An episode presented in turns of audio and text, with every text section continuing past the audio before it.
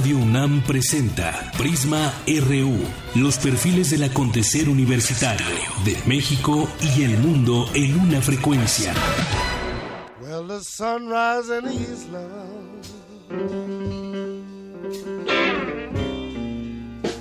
is set deeply in the well.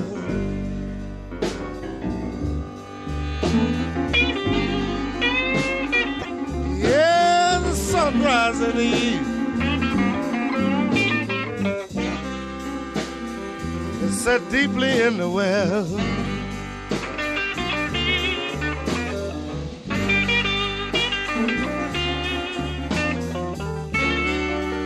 I've been looking for my baby,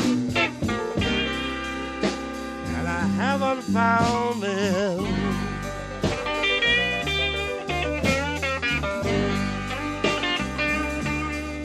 I'm gonna call up Johnny. ¿Qué tal? Muy buenas tardes. Gracias por acompañarnos aquí en Radio UNAM en Prisma RU en el 96.1 de FM. Le damos la más cordial bienvenida y arrancamos con música. Estamos escuchando a Albert King, esta canción que se llama Blues Sunrise y lo recordamos porque un día como hoy nació la fecha es, Rodrigo, ¿te acuerdas? Nació un día como hoy, ahorita le decimos en qué año, pero se distinguió por su música 1923, este músico estadounidense. Y bueno, pues vamos a escuchar un poco más de Blues Sunrise.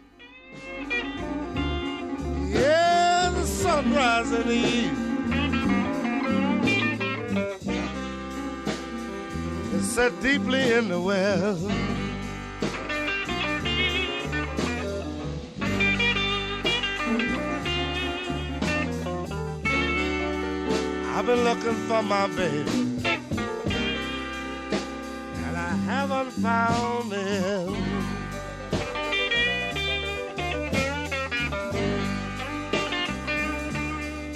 I'm gonna call up Johnny.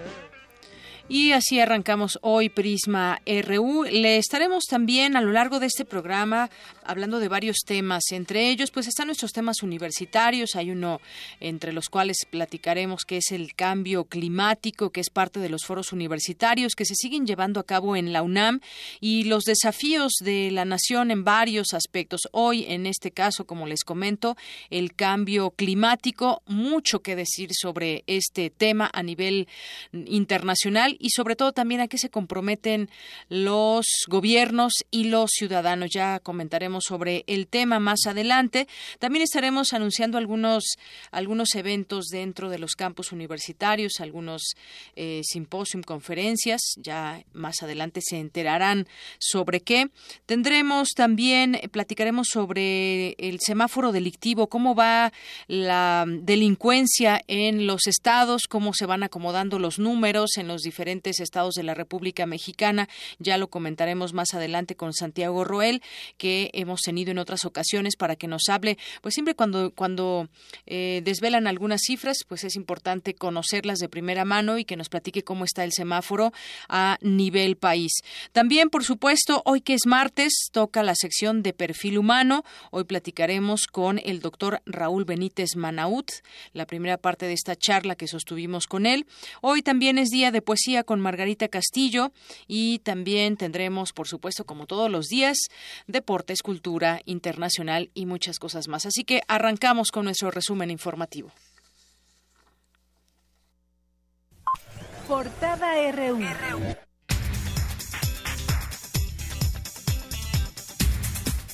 Hoy es martes 25 de abril del año 2017. En nuestra portada universitaria, el rector de la UNAM, Enrique Graue, inauguró el Laboratorio Universitario de Resonancia Magnética Nuclear que forma parte del Instituto de Química. Habla Jorge Peón, titular de la entidad universitaria. Es un detector que trabaja a menos 270 grados centígrados. Eso es lo que le da una capacidad de detectar moléculas en cantidades muy, muy, muy pequeñas y de hacer análisis que definen cuál es el estado de cada átomo de una molécula, que puede ser una enorme mezcla, y definir cómo se encuentra en el espacio, formando a esa molécula. Las moléculas son objetos tridimensionales, aunque sean muy pequeñitos, y su forma es crucial para lo que hagan, como fármacos o como catalizadores o con muchas funciones.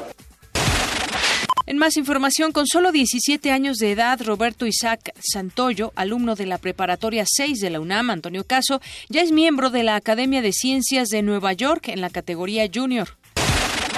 Hoy se inauguró el Festival de Ciencia Ficción Ciencia 3.14. Mi compañera Cindy Pérez estuvo presente y a continuación nos tiene un avance de esta información. Así es, Deyanira y auditorio de Prisma RU. Este encuentro reunirá a científicos, artistas y escritores para exponer y explorar las ideas del futuro. Los detalles más adelante. Gracias, Cindy. Investigadores de la UNAM recibirán la medalla al mérito ciudadano de la Asamblea Legislativa del Distrito Federal. Mi compañero Jorge Díaz estuvo ahí en la Asamblea Legislativa y nos tiene un avance de esta información también. Jorge. Deyanira, muy buenas tardes aquí en la Asamblea Legislativa del Distrito Federal se entregó la medalla al mérito ciudadano a dos investigadores de la UNAM, Alicia Sicardi y Manuel Perló, quien es el director del Instituto de Investigaciones Sociales de la UNAM, recibieron este galardón. Más adelante te tendré todos los detalles. Gracias, Jorge. Hoy en nuestra portada nacional, a solo cinco días de que concluya el periodo ordinario de sesiones, el presidente Enrique Peña Nieto envió al Senado sus 18 propuestas para magistrados especializados en materia de combate a la corrupción. El canciller Luis Videgaray compareció ante la Comisión de Relaciones Exteriores de la Cámara de Diputados para explicar el estado de la relación bilateral con Estados Unidos.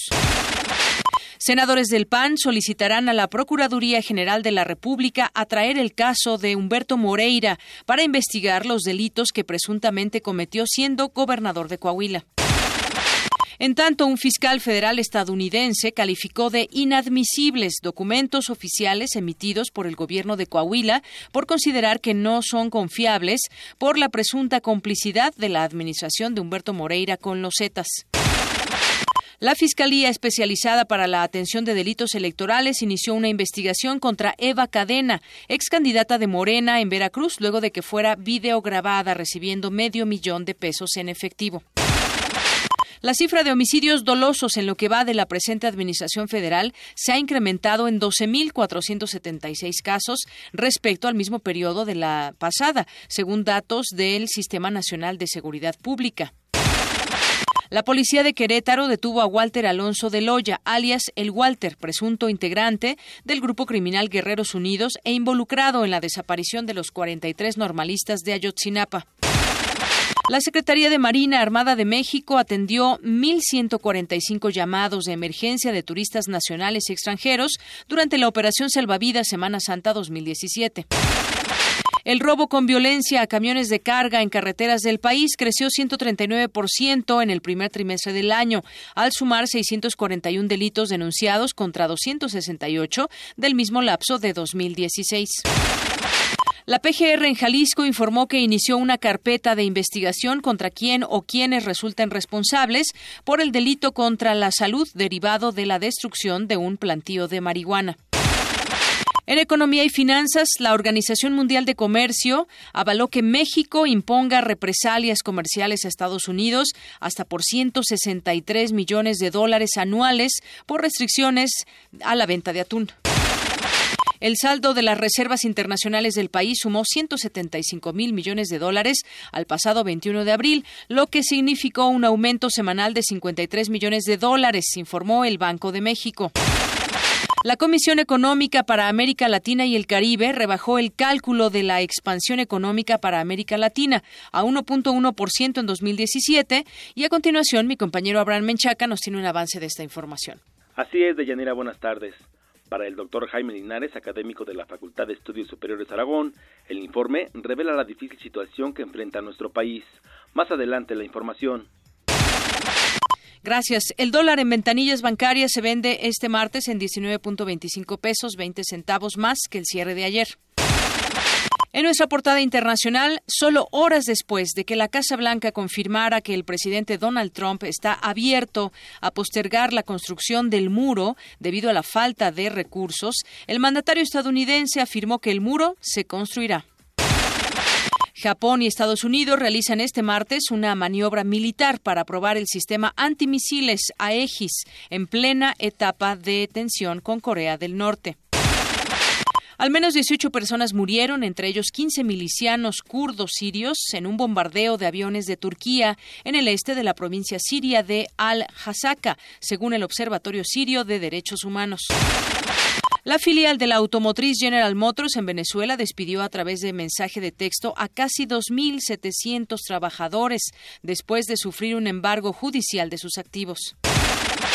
Y Eric Morales ya está aquí con nosotros y nos tiene un avance de la información internacional que nos tendrá más adelante. Eric, ¿qué tal? Buenas tardes. ¿Qué tal, Deyanira? Buenas tardes. Hablaremos con Gabriela Sotomayor, periodista mexicana en la sede de la ONU en Ginebra, Suiza, quien nos hablará sobre la candidatura que no ha presentado el gobierno mexicano para ratificar a Santiago Corcuera como miembro del Comité sobre Desapariciones Forzadas de Naciones Unidas. La información más adelante.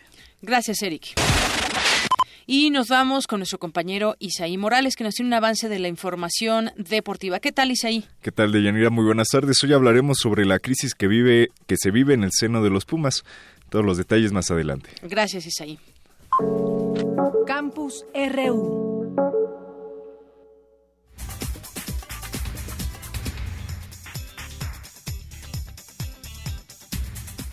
Bien, y arrancamos hoy nuestro campus RU con una entrevista. Ya tengo el gusto de presentarles a la maestra María Aide García Bravo. Ella es académica del Centro de Investigaciones Interdisciplinarias en Ciencias y Humanidades. ¿Qué tal, maestra? Bienvenida. Buenas tardes. Hola, buenas tardes. Bueno, pues con usted queremos platicar de esta pues promoción de la actualización profesional en investigación interdisciplinaria. Cuéntenos, por favor, maestra. Sí, eh, mira, esta es la sexta promoción de este diplomado que hemos venido eh, llevando a cabo en el centro de manera ininterrumpida, aunque con dos modalidades. Esta es la presencial, que retomamos eh, porque la última vez que la hicimos fue en el 2014 y ahora en este 2017 estamos retomando la modalidad presencial porque consideramos que es muy importante llevar a cabo este este diplomado que es como lo decimos, de forma de actualización profesional en quienes estén interesados en la investigación interdisciplinaria, en caracterizar qué se entiende por interdisciplina y cómo es posible llevarla a cabo. va dirigido? Ese diplomado, maestra, ¿a quién va dirigido? Pues para nosotros va dirigido a personas que estén interesadas, como acabo de mencionar, en la investigación interdisciplinaria. En general solicitamos que de, de preferencia ya tengan una licenciatura y hemos tenido eh, eh, integrantes del diplomado de todas las áreas, es decir, está es abierto a todas las áreas del conocimiento, desde las ciencias sociales, las humanidades, las ciencias naturales y las artes. Entonces, sí convocamos a quienes estén interesados dentro de la universidad, pero también, digamos, fuera de ella, a quien participa en organizaciones civiles o en proyectos que tengan que ver con comunidades, está abierta la convocatoria, digamos, para eh, de manera generalizada. Lo que sí es cierto es que este tema es cada vez más importante y también más demandado. Entonces, las últimas veces hemos tenido una gran cantidad de solicitudes, por lo cual, eh, bueno, y todas las, en todas las ocasiones hemos hecho una selección. Entonces, sí hay, eh, digamos, una, una serie de requisitos que pedimos, entre ellos un breve currículum de no más de una cuartilla, el título o gente que demuestre tener experiencia equivalente y una carta compromiso, así como una exposición de motivos dirigida al comité académico y eh, hacemos una entrevista, porque en la entrevista lo que tratamos de ver es qué tan profundo es eh, efectivamente el interés en la interdisciplina y si se tienen, digamos, algunas características para poder llevar a cabo trabajo en equipo. Muy bien. Nuestra propuesta tiene que ver con eso, con trabajos en equipos donde las disciplinas, las áreas de conocimiento se pongan a dialogar. Así es, maestro. Yo insistía en este punto porque, como usted dice, está abierto a cualquier persona que esté interesada. Pueden ser estudiantes, maestros, personas que ya están en la investigación en diferentes instituciones, a integrantes de los sectores público, privado. Es decir, que a quienes quieran ampliar su conocimiento sobre la investigación interdisciplinaria y que puedan desarrollar sus habilidades para la realización, la evaluación de investigaciones y por ello tiene varios objetivos este diplomado. Hábleme un poquito de estos objetivos, maestra. De ellos es de alguna manera lo que llamamos desbrozar el campo de la discusión conceptual sobre lo que se entiende por interdisciplina, porque ahora ya de manera como muy generalizada se habla de inter y transdisciplina y a todo se le pone este este término, ¿no? Entonces, lo que eh, buscamos en uno de los módulos es tener una discusión sobre algunos eh, autores y sus perspectivas de qué entienden por interdisciplina y cuáles son las metodologías asociadas. Eh, eso por una parte. Otra tiene que ver, otro de los módulos tiene que ver con una presentación ya de investigaciones colectivas que se llevan a cabo en este centro, pero también algunas fuera de él, fuera de él, perdón, y eh, eh, presentar estas investigaciones y sobre todo entender el reto del trabajo en equipo, cuáles son los desafíos, las problemáticas, las dificultades y cómo se enfrentan ya en la práctica. Y, el módulo cuarto, perdón, es muy importante para nosotros porque le llamamos el taller de investigación. Es de donde ponemos en práctica o intentamos poner en práctica de manera eh, colectiva, es decir, en equipos conformados a partir de intereses y de temáticas, eh, qué entendemos por interdisciplina, pero ya en la práctica. Y entonces se formula un planteamiento de proyecto de investigación. Obviamente no se lleva a cabo la investigación porque el tiempo es muy corto, son seis meses, un semestre, pero sí se hace el planteamiento de este proyecto de investigación en colectivo.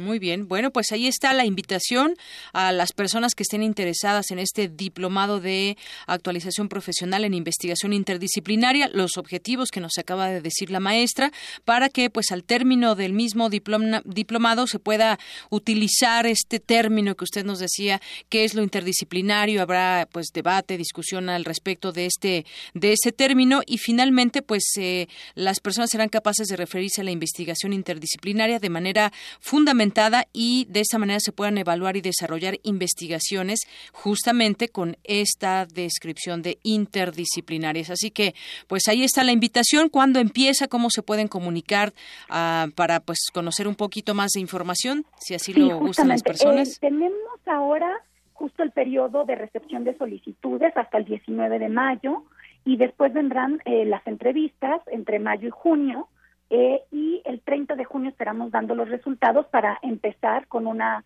muy buena conferencia ya del doctor Roberto Solari, que nos acompañará haciendo la conferencia inaugural el 10 de agosto de este año. Y pues sí, los, los invitamos a ver sobre todo la página del centro, porque ahí están eh, del CEICH, del Centro de Investigaciones Interdisciplinarias en Ciencias y Humanidades, porque ahí están los requisitos, el correo al cual se pueden dirigir y los teléfonos también para pedir informes. Muy bien. Eh, o que alguna duda que tengan, pues preguntarnos y poder eh, tener muchas solicitudes. Muy bien, pues ahí está hecha la invitación a este diplomado. Métanse a la página del CEICH si alguien quiere más información o busca eh, cursar este diplomado. Por lo pronto, maestra, muchas gracias. Gracias a ti y eh, un saludo a todo tu público. Hasta luego, gracias. Hasta luego, bye. La maestra María Aide García Bravo es académica del Centro de Investigaciones Interdisciplinarias en Ciencias y Humanidades. Nos vamos ahora con mi compañero Jorge Díaz. Dos investigadores de la UNAM recibieron la medalla al Mérito Ciudadano 2017. Jorge, muy buenas tardes. Ahí en la Asamblea Legislativa, cuéntanos. Adelante. Gracias, Deyanira. Desde aquí te reporto en la Asamblea Legislativa donde estos dos investigadores del Instituto de Investigaciones Sociales de la UNAM eh, recibieron este galardón, la medalla al mérito ciudadano, por infinidad de contribuciones que han hecho en materia urbana y social de la capital del país. Se trata de los doctores Alicia Ricardi y Manuel Perló. La primera, la directora del programa de estudios sobre la Ciudad de México, y el doctor Perlo, del director del Instituto de Investigaciones Sociales de la UNAM, quienes reconocieron que eh, pues o coincidieron en que este reconocimiento no es solo para ellos sino para la UNAM que durante muchos años se ha enfocado a la solución de problemas citadinos. Pero previo a la entrega de la medalla la doctora Ricardi habló de una crisis urbana en la Ciudad de México, que se debe sobre todo a los cambios en el uso de suelo y una sobreganancia que obtienen solamente unos cuantos. Vamos a escuchar.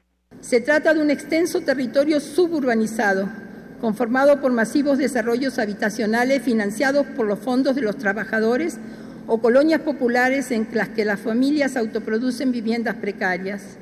Pero el acceder a una vivienda no implica vivir en una ciudad porque esta población no logra justamente tener los servicios públicos básicos de calidad y emplea varias horas de su vida trasladándose de su lugar de habitación al, de trabajo o al de estudio, debiendo afrontar altos gastos de transportes y afectando aún más su, su magro ingreso familiar. Esta arquitectura espacial de la ciudad dispersa lleva a que las desigualdades económicas y sociales se agreguen ahora nuevas desigualdades territoriales que amplifican aquellas, puesto que generan nuevas inequidades en el acceso a una vivienda adecuada y a una justa distribución de los bienes y servicios urbanos. Eh, la doctora Ricardi, eh, Ricardi alertó sobre la disputa ideológica que signa la vida de la Ciudad de México, esto es, partidos políticos, organizaciones que prometen vivienda a cambio de favores políticos y que estos eh, eh, estos temas deben estar subordinados a los estudios y propuestas del tema que hacen infinidad de investigadores. Eh, ya lo escuchamos, delincuencia, pérdida de la calidad de vida, ausencia de servicios como agua y luz y las diferencias que conlleva eh, las diferencias sociales económicas.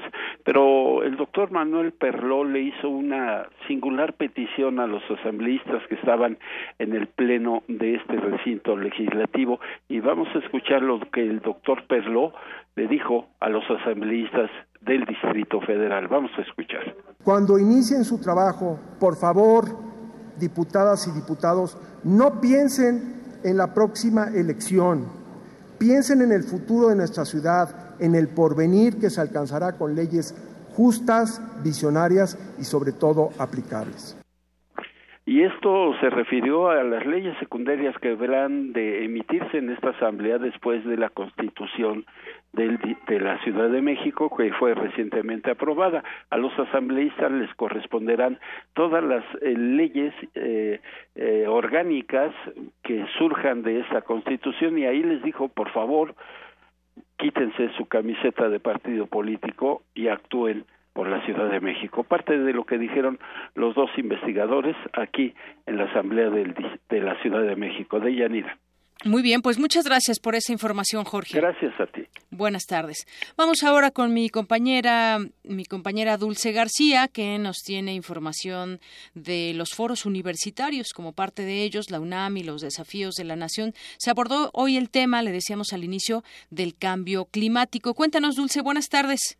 Deyanira, muy buenas tardes a ti y al auditorio de Prisma RU. El rector de la UNAM, el doctor Enrique Graue, inauguró el pasado 17 de abril los foros universitarios titulados La UNAM y los desafíos de la nación, un espacio de colaboración entre diversas dependencias de esta casa de estudios, que tiene la finalidad de analizar temas tan relevantes como la democracia, la igualdad y los derechos humanos, la seguridad, migración y repatriación, política exterior, educación, ciencia y tecnología, cultura, desarrollo económico, entre otros.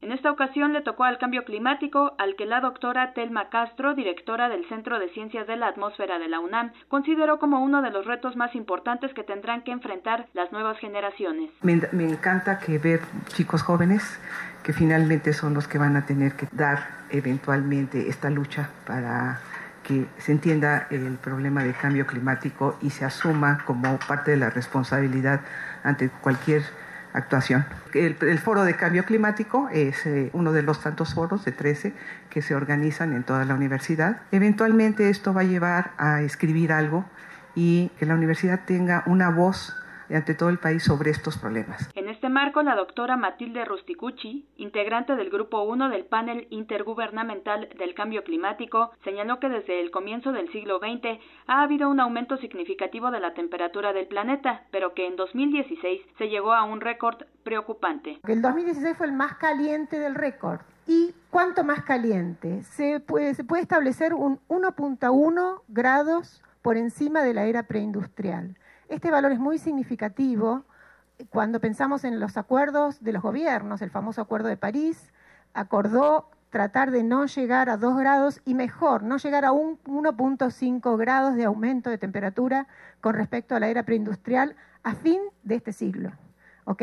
El año 2016 ya estuvo en 1.1 grados por encima de la era preindustrial. La doctora Matilde dijo también que diariamente el mundo está viviendo valores extremos en el clima. En general aumentaron los eventos de precipitación extrema en casi todo el, en casi todo el planeta.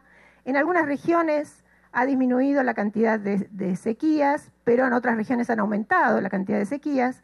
Los días cálidos y las noches cálidas, las temperaturas mínimas y máximas han aumentado y han disminuido las temperaturas mínimas y máximas. De Yanira, auditorio de Prisma RU, la experta comentó además que la influencia humana fue la dominante del aumento de la temperatura del planeta, lo que podría proyectar dos escenarios hacia el futuro. El primero, el más optimista, que la temperatura del planeta aumente un grado más y el segundo, que si se concentran más gases de efecto invernadero de los que actualmente hay, pueda aumentar hasta cuatro grados.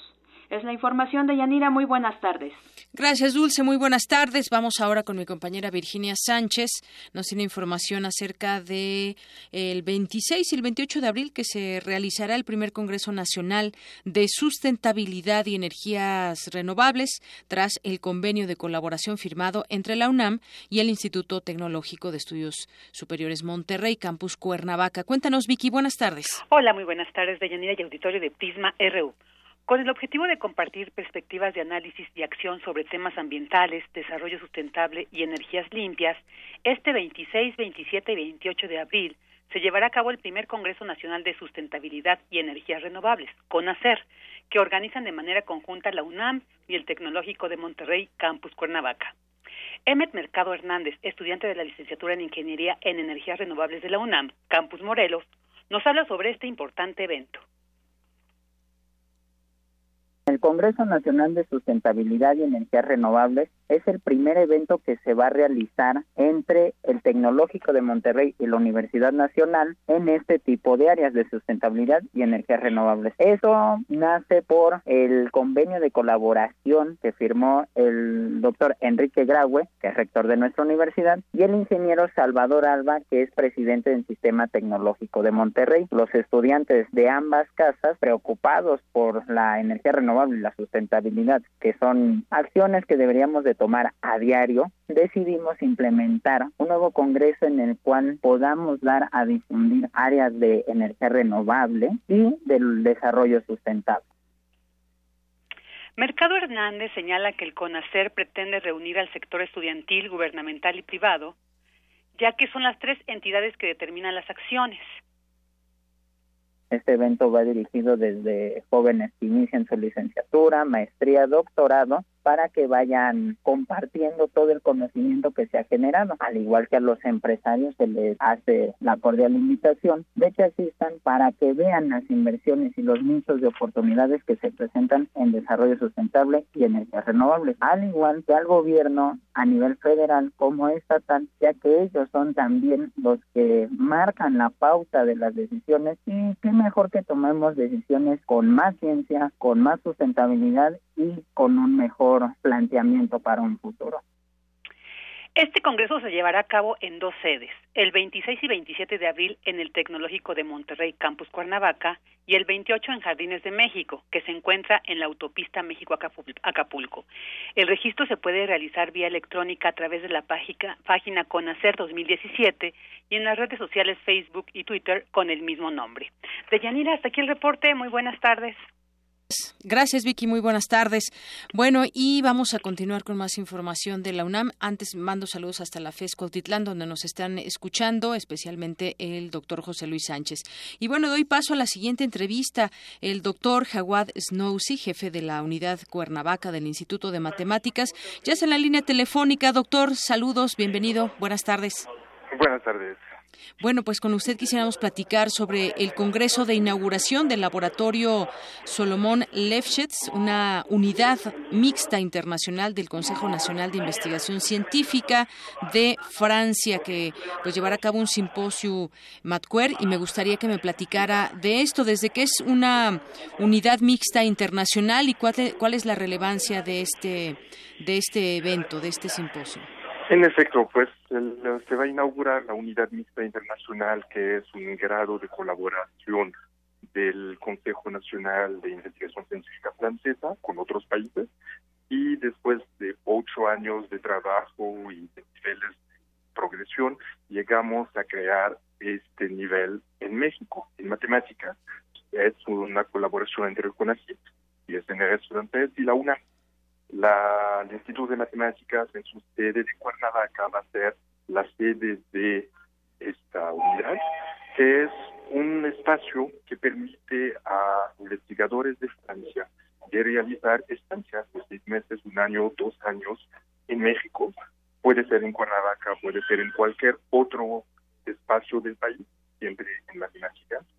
Y esto permite intercambio también del otro lado, de investigadores jóvenes, estudiantes, becarios, para hacer estancias del otro lado del Atlántico en Francia. Esto es un, una cosa que se ha logrado después de casi más de ocho años de trabajo. Primero había un laboratorio de, colaboración entre el CONACYT y después de ocho años del nivel laboratorio, ya esta tarde se va a firmar en el CONACYT en Ciudad de México el acuerdo de creación de la unidad que es efectivamente el nivel máximo. Es un acuerdo que va a firmar el rector de la UNAM, el director general de CONACYT, el director del Instituto de Matemáticas y representantes del CNRS, que serán representados por Christophe Torge, que es el, responsable de las matemáticas del CNRS. Muy bien. Y mañana y el viernes sí. vamos a tener una inauguración local en Cuernavaca con un congreso de matemáticas donde vamos a juntar varios varias, eh, varios representantes de otras unidades mixtas de matemáticas en las Américas, de Chile, de Brasil, de Canadá, de México, y va a haber un congreso de matemáticas donde vamos a trabajar en matemáticas y también habrá una inauguración formal con presencia de autoridades de la Muy bien.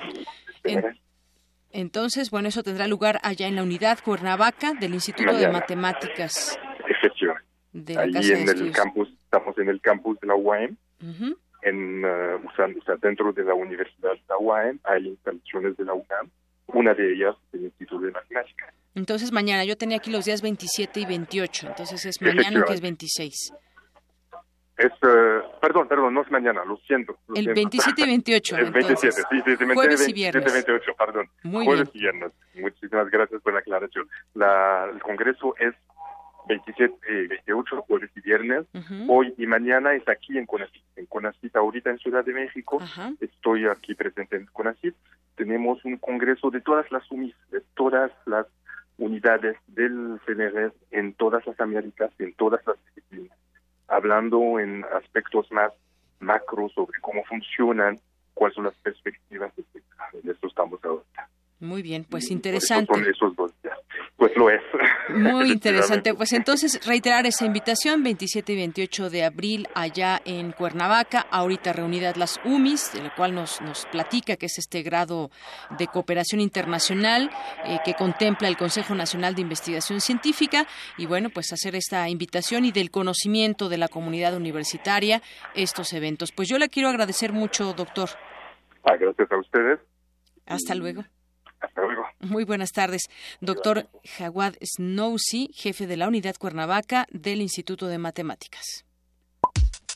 Para nosotros, tu opinión es muy importante. Síguenos en Facebook como Prisma RU. Prisma RU.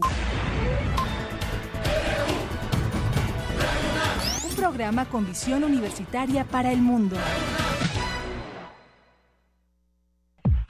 Nacional RU.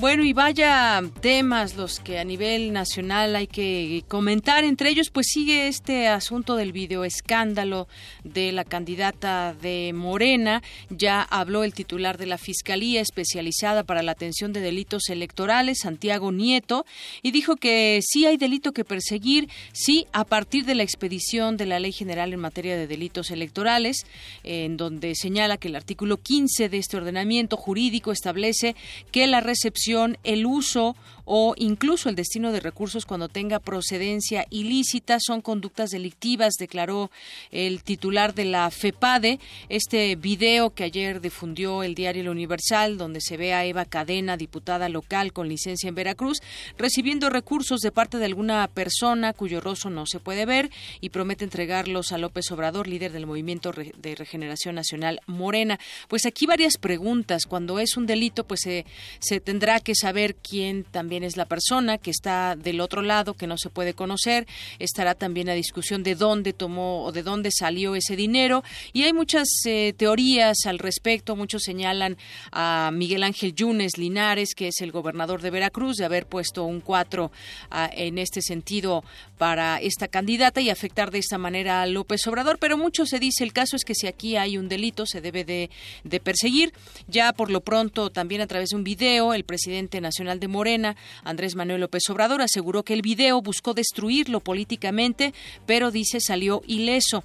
A Cadena Sandoval le pusieron un 4, eso es lo que dijo, acusó el dirigente, quien se deslindó de haber recibido esos recursos que presuntamente recaudó para él la diputada local con licencia, como se evidenció en el video que se dio a conocer. También advirtió que si quisiera corromperse sería millonario, pues le darían lo que pidiera como a la panista Josefina Vázquez Mota y no solo medio millón de pesos.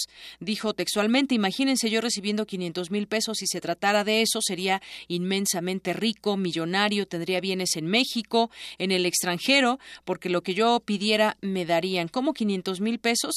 Si el presidente Peña Nieto le autorizó a Josefina Vázquez Mota, que es candidata a gobernadora, mil millones de pesos en secreto, en lo oscurito, y nunca ha podido Josefina comprobar en qué utilizó ese dinero. Dijo también que si se tratara de corromperse, ahí está el gobernador de Veracruz, Miguel Ángel Yunes, quien es un maestro de la corrupción, igual de corrupto que Javier Duarte de Ochoa, igual me hubiese arreglado con él para que me diese un departamento de los que tiene en Nueva York y aseguró también eh, esto en un video López Obrador eh, que publicó en su red social de Twitter. Tiene también dos denuncias eh, congeladas por enriquecimiento ilícito, dijo, porque está agarrado de las manos por Peña Nieto y con Miguel Ángel Osorio. Esas fueron también las, las palabras de López Obrador al pues eh, salir y, comentar lo que sucedió con esta candidata de Morena. Y bueno, hablando de estos partidos también, pues hoy se lleva a cabo un eh, debate, ya se lleva a cabo un debate entre los tres candidatos, entre los no, entre los varios candidatos son cuatro de partidos, uno independiente, ahí estarán el día de hoy y hoy destaca Reforma, el diario Reforma, una nota donde una encuesta donde da con empate a Morena y al PRI. La candidata de Morena, Delfina Gómez, y el del PRI, Alfredo del Mazo, encabezan las preferencias de los electores en el Estado de México, de acuerdo con una encuesta del diario Reforma que se publica hoy 25 de abril. En contraste, previo a los comicios del 4 de junio, la candidata panista Josefina Vázquez Mota retrocede en la contienda. En abril, recuerda esta encuesta, Gómez Álvarez lideró la encuesta con 29% de las preferencias, del Mazo con 28%, y Vázquez Mota 22%. En marzo, ya para mar, en marzo, eh, Del Mazo aventajó con 29%, seguido de Delfina con 28 y Vázquez Mota con 25. Y esto ocurre mientras el líder de Morena, López Obrador, enfrenta estas acusaciones de, corrupción. Bueno, yo aquí corregiría esta nota, pues quien enfrenta estas eh, acusaciones es la diputada con licencia de su partido, ¿no? La, la excandidata, hoy excandidata eh, local en Veracruz, Eva Cadena, que aceptó este dinero y ya fue destituida y ya no será más candidata. Y bueno, en otras en otros temas y hablando también de gobernadores y situándonos ahora en Veracruz. Bueno, en Veracruz no, porque ya Duarte ya no está en Veracruz, sigue allá en Guatemala. La Procuraduría General de la República solicitará la extradición del exgobernador eh, Javier Duarte de Ochoa para que sea juzgado inicialmente por al menos tres procesos penales. Y cuando se generen nuevos mandamientos judiciales en su contra, se solicitará la autorización al gobierno de Guatemala para ampliar las acciones jurídicas, afirmó el subprocurador jurídico y de Asuntos Internacionales, Alberto Elías Beltrán, tuvo una entrevista con La Jornada. Ahí el funcionario habló de los cargos que hasta el momento contemplan la solicitud formal de extradición en contra del exmandatario veracruzano, quien se encuentra preso en la cárcel conocida como Fuerte San Rafael de Matamoros, allá en Guatemala. Elías Beltrán mencionó que la subprocuraduría a su cargo está trabajando para que los acusados del llamado caso Veracruz sean entregados en la extradición no solo por lo que se refiere a Javier Duarte, sino a Javier Navasoria, quien es señalado como uno de los operadores financieros y prestanombres del exmandatario. Hasta ahora, ¿cuántas acusaciones hay en el caso del exgobernador de Veracruz? Cuatro aunque se está checando, él responde, la orden obtenida por la Fiscalía Especializada para la atención de delitos electorales, ya que el acuerdo señala que los delitos que se acusan deben existir en ambos países y que las penalidades superen el año de prisión. Bueno, pues ahí se están eh, dando a conocer estos expedientes, tanto el que se está haciendo en Guatemala como el que se tiene en México y bueno, en el estado de Veracruz acusa a Javier Duarte de haber ordenado que los recursos federales destinados a seguridad pública que ascendieron a 239 millones de pesos fueran entregados a empresas fachada o a empresas fantasma desde el ejercicio fiscal de 2011 hasta 2016 y 350 millones de pesos en el ámbito federal. Pero no es solamente eso, el expediente continúa porque la Auditoría Superior de la Federación ya presentó 52 denuncias penales ante la PGR por este eh, desvío también, un desvío, otro asunto de desvío de recursos de 45 mil millones de pesos. ¿Se imaginan la cantidad? 45 mil millones de pesos durante los primeros años nada más de la administración del exgobernador Javier Duarte. Eso es lo que ha dado a conocer Juan Manuel Portal, que es el auditor Superior de la Federación. La revista también Proceso reveló a través de su corresponsal en ese estado, en Veracruz, Noé Zabaleta, que la PGR tenía las denuncias de la auditoría, pero nunca hizo nada por indagar al hoy exgobernador preso en una cárcel de Guatemala. Ahí queda la gran pregunta para, pues para el gobierno, ¿no? había destacado la Auditoría Superior de la Federación desvío por 45 mil millones de pesos y simplemente pues nunca se hizo nada para indagar, para preguntarle, aquí hay algo que no cuadra, gobernador, ¿qué está sucediendo? Nadie hizo nada. Llegarán, habrán llegado esos millones de pesos a lugares, a manos de las cuales no se no no se sepa aún y por eso se está como pues defendiendo. En su momento se defendió a Duarte porque esto no es otra cosa más que defenderlo. Había un señalamiento de estos 45 mil millones de pesos y nadie hizo nada no es cualquier cantidad, pero bueno, pues vamos a ver la justicia. En un, por una parte, si 500 mil pesos son parte de un delito, como lo que recibió esta eh, diputada con licencia, pues que se investigue. Y decían que incluso podría pasar de 5 a 15 años en la cárcel. Y Duarte no recibió ni siquiera la mínima cantidad, recibió 45 mil millones de pesos. Bueno, y hablando de otro gobernador, ¿se acuerdan de Roberto Borges, ese que vendió terrenos al por mayor a familiares y amigos y demás porque pues porque eh, le dio la gana venderlos a un precio mucho más barato de lo que realmente valen. Bueno, además andaba con 44 escoltas pagadas, ya le quitan 34, se queda con 10. El gobierno estatal informó que retiró ya estos 23 elementos de la Secretaría de Seguridad Pública y 11 agentes de la Fiscalía General que daban protección al exmandatario. Se publicó ayer que a pesar de ser investigado por manejos irregulares de las finanzas públicas, desvíos del erario, enriquecimiento ilícito, y señalamientos por un desfalco de 25 mil millones de pesos durante su gestión, que fue de 2011 a 2016, el exmandatario contaba con 44 escoltas del gobierno quintanarroense. Bueno, pues yo creo que va a ser otro. Parece que no los dosifican, ¿no? A los gobernadores. Primero fue eh, Javier Duarte, luego se conoció también estas órdenes de aprehensión en contra y ficha roja en contra de César Duarte, que es exgobernador de, de Chihuahua, y ahora con Roberto Borge, exgobernador de Quintana Roo, parece ser que van muy lentos. Ahí están los hechos, ahí está ya toda una carpeta que se puede conocer con todos los asuntos que hizo anómalos en este sentido, pero pues él sigue todavía paseándose en Estados Unidos, va a importantes partidos deportivos, eh, eventos deportivos y bueno, pues no pasa nada con el que siga disfrutando pese a que sabemos que robó, que hizo cosas que no se debían hacer como regalar prácticamente a su familia terrenos privilegiados y muchas otras cosas. Bueno, es la una con 45 minutos. Nos vamos ahora. ¿La presento? Sí. nos vamos con Margarita Castillo, que hoy es día de poesía, y a continuación nos presenta el siguiente poema. Prisma RU.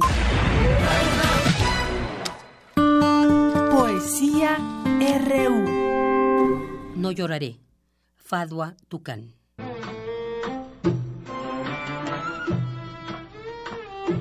Las puertas de Jaffa, amigos míos, y entre el caos de escombros de las casas entra la desnutrición y las espinas.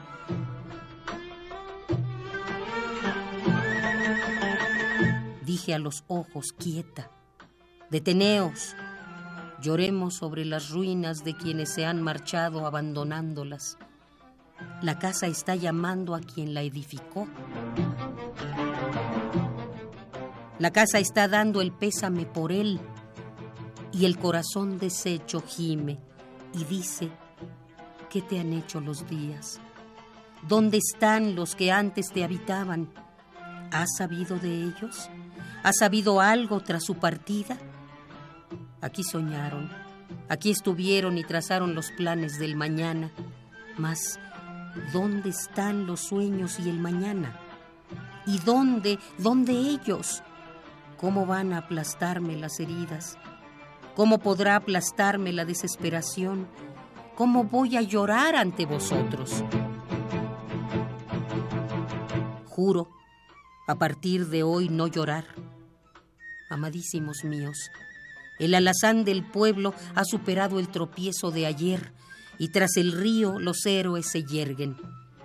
Escuchad muy atentos que el alazán relincha confiado en su asalto que ya escapa al asedio de la obscura desgracia y corre hacia su puesto sobre el sol, mientras compactos grupos de jinetes le bendicen y juran devoción, le rocían con humo de limpias cornalinas, con sangre de corales le dan sus propios despojos, copiosísima alfalfa, y le aclaman, lanzando voces Corre al ojo del sol, corre al ojo del sol, corre al azán del pueblo, que tú eres la señal y el estandarte y nosotros la corte que te sigue. Ya no puede pararse la marea, la pasión y la ira, ya no puede caer en nuestras frentes sin luchar. No pese el cansancio, ni nos quedaremos quietos hasta ver expulsados a fantasmas y sombras.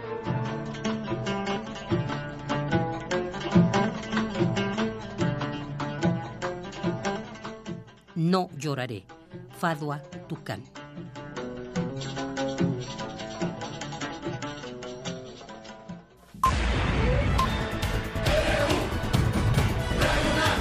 Prisma RU.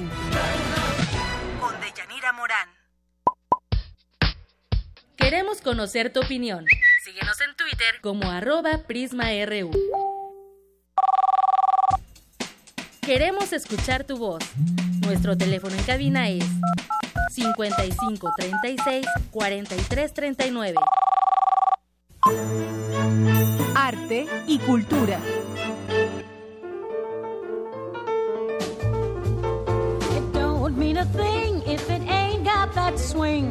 Do I, do I, do I, do I, do I, do I, do I, do I, do I. It don't thing. All you gotta do is sing.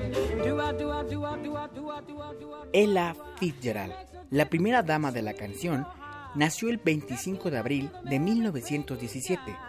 Considerada una de las máximas exponentes del jazz, comenzó su carrera artística cuando ganó el concurso amateur del mítico Apollo Theater de Harlem, Nueva York, al improvisar sus letras imitando instrumentos, una técnica, la del scat, que utilizaría más adelante en su extensa trayectoria merecedora de 13 premios Grammy.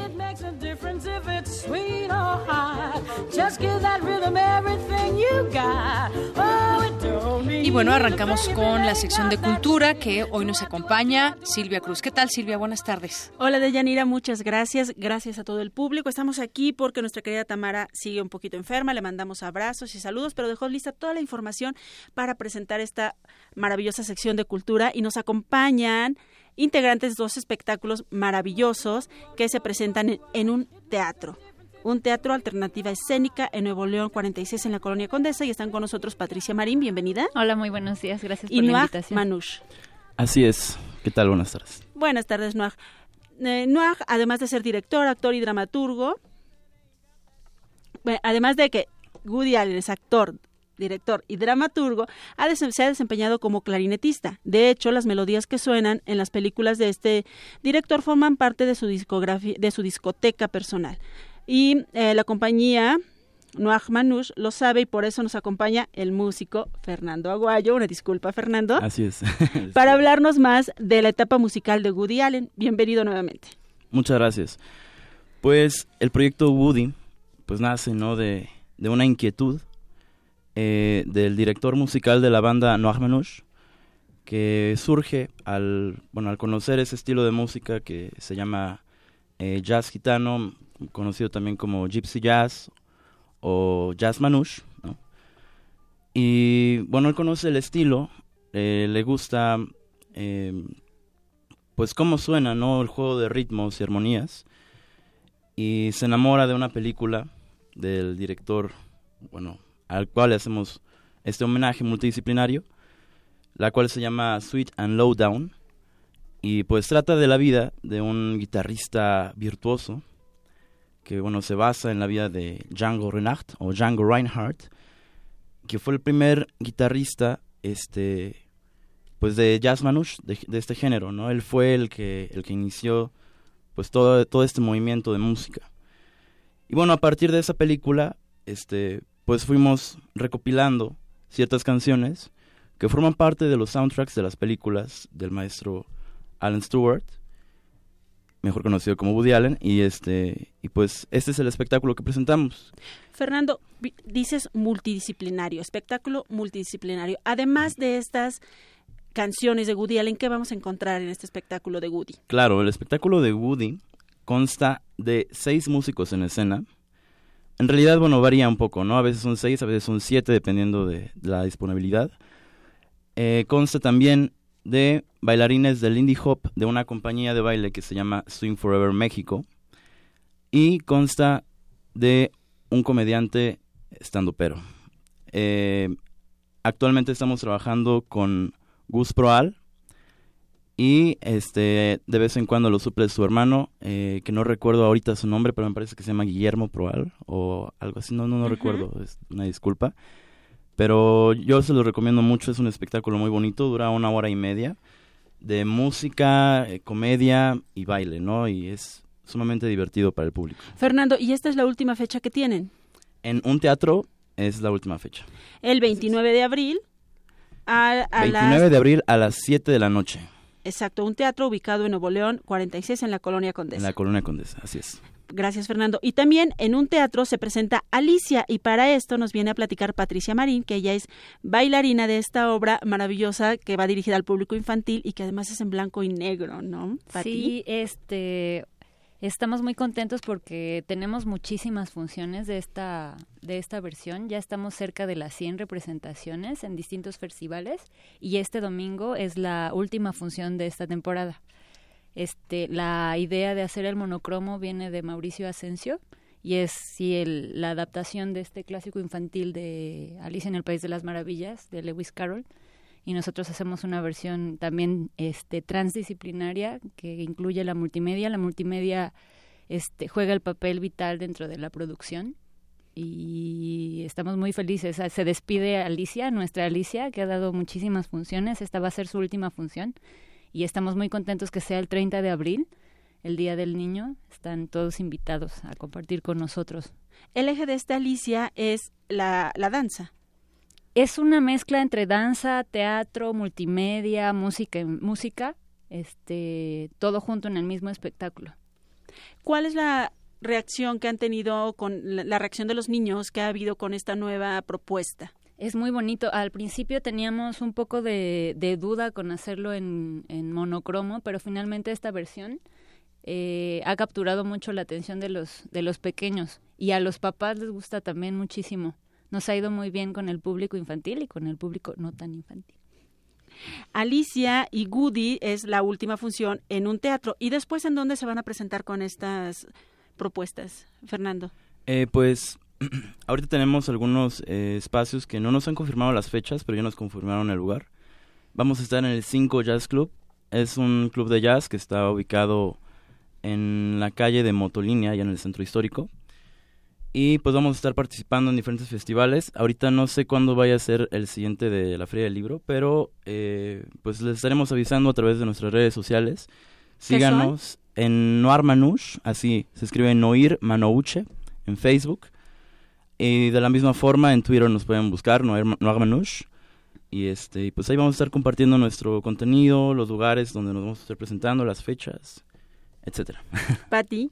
Nosotros vamos a estar en un teatro. Nos, eh, el teatro, nosotros somos la compañía residente de del teatro, eh, bajo la dirección de Jessica Sandoval. Y ahorita todavía no sabemos cuándo va a reiniciar otra temporada, entonces no se la pueden perder este, este domingo a las 2 de la tarde.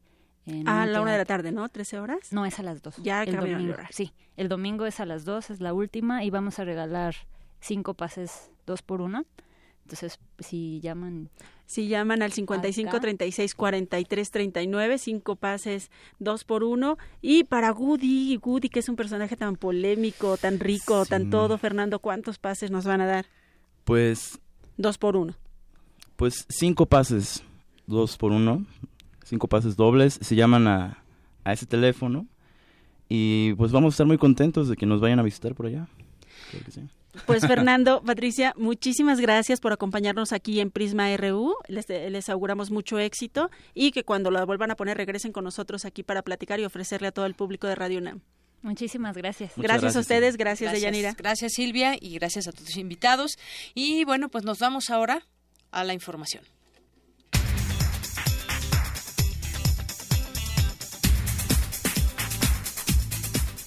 Nos vamos al resumen de esta primera hora de Prisma RU con Ruth Salazar. ¿Qué tal, Ruth? Buenas tardes. ¿Qué tal, Deyanira? Buenas tardes. Este es el resumen. En la primera hora de Prisma RU hablamos con María Aide García, académica del Centro de Investigaciones Interdisciplinarias en Ciencias y Humanidades, sobre el programa de actualización profesional.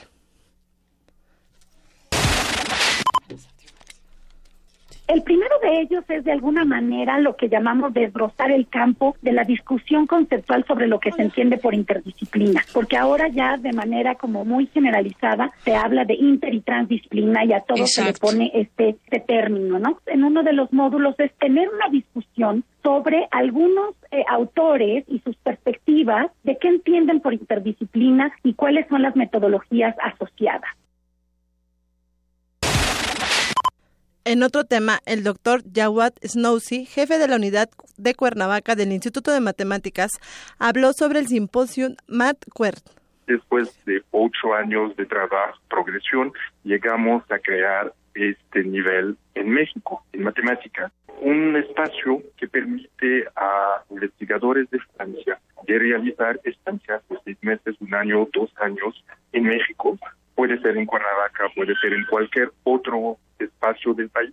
Y esto permite intercambio también del otro lado, de enviar investigadores, jóvenes, estudiantes, becarios, para hacer estancias del otro lado del Atlántico en Francia.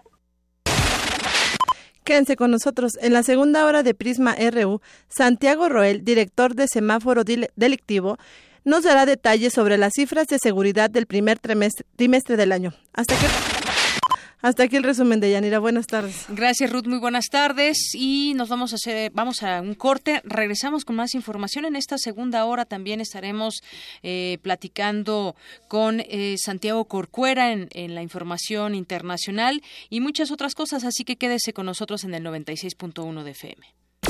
¿La resistencia es demasiado nocturna para ti?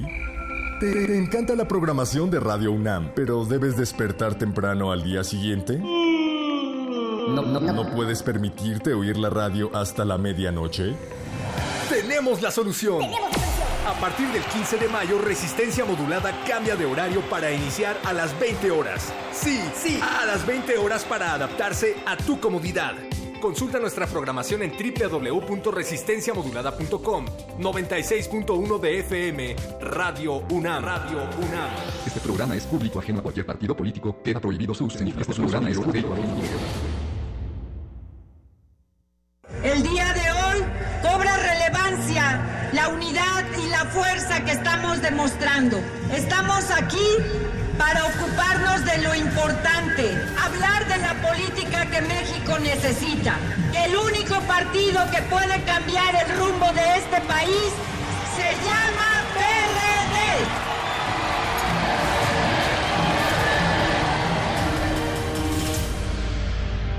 PRD. PRD.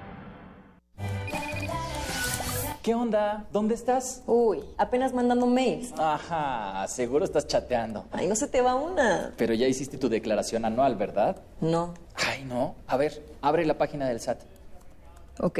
Vete a donde dice declaraciones, ingresa los datos que te piden y al final te dicen cuánto te van a regresar. ¿Y ya? Sí, y ya. Ya vente, que solo faltas tú. Como ella, también tú puedes presentar la declaración. SAT, más fácil, más rápido. Escucha, disfruta y descarga gratis el contenido de descargacultura.unam.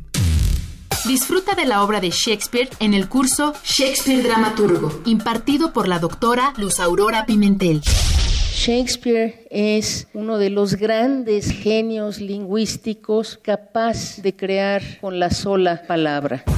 Visita www.descargacultura.unam.mx. Prisma RU. Un programa con visión universitaria para el mundo.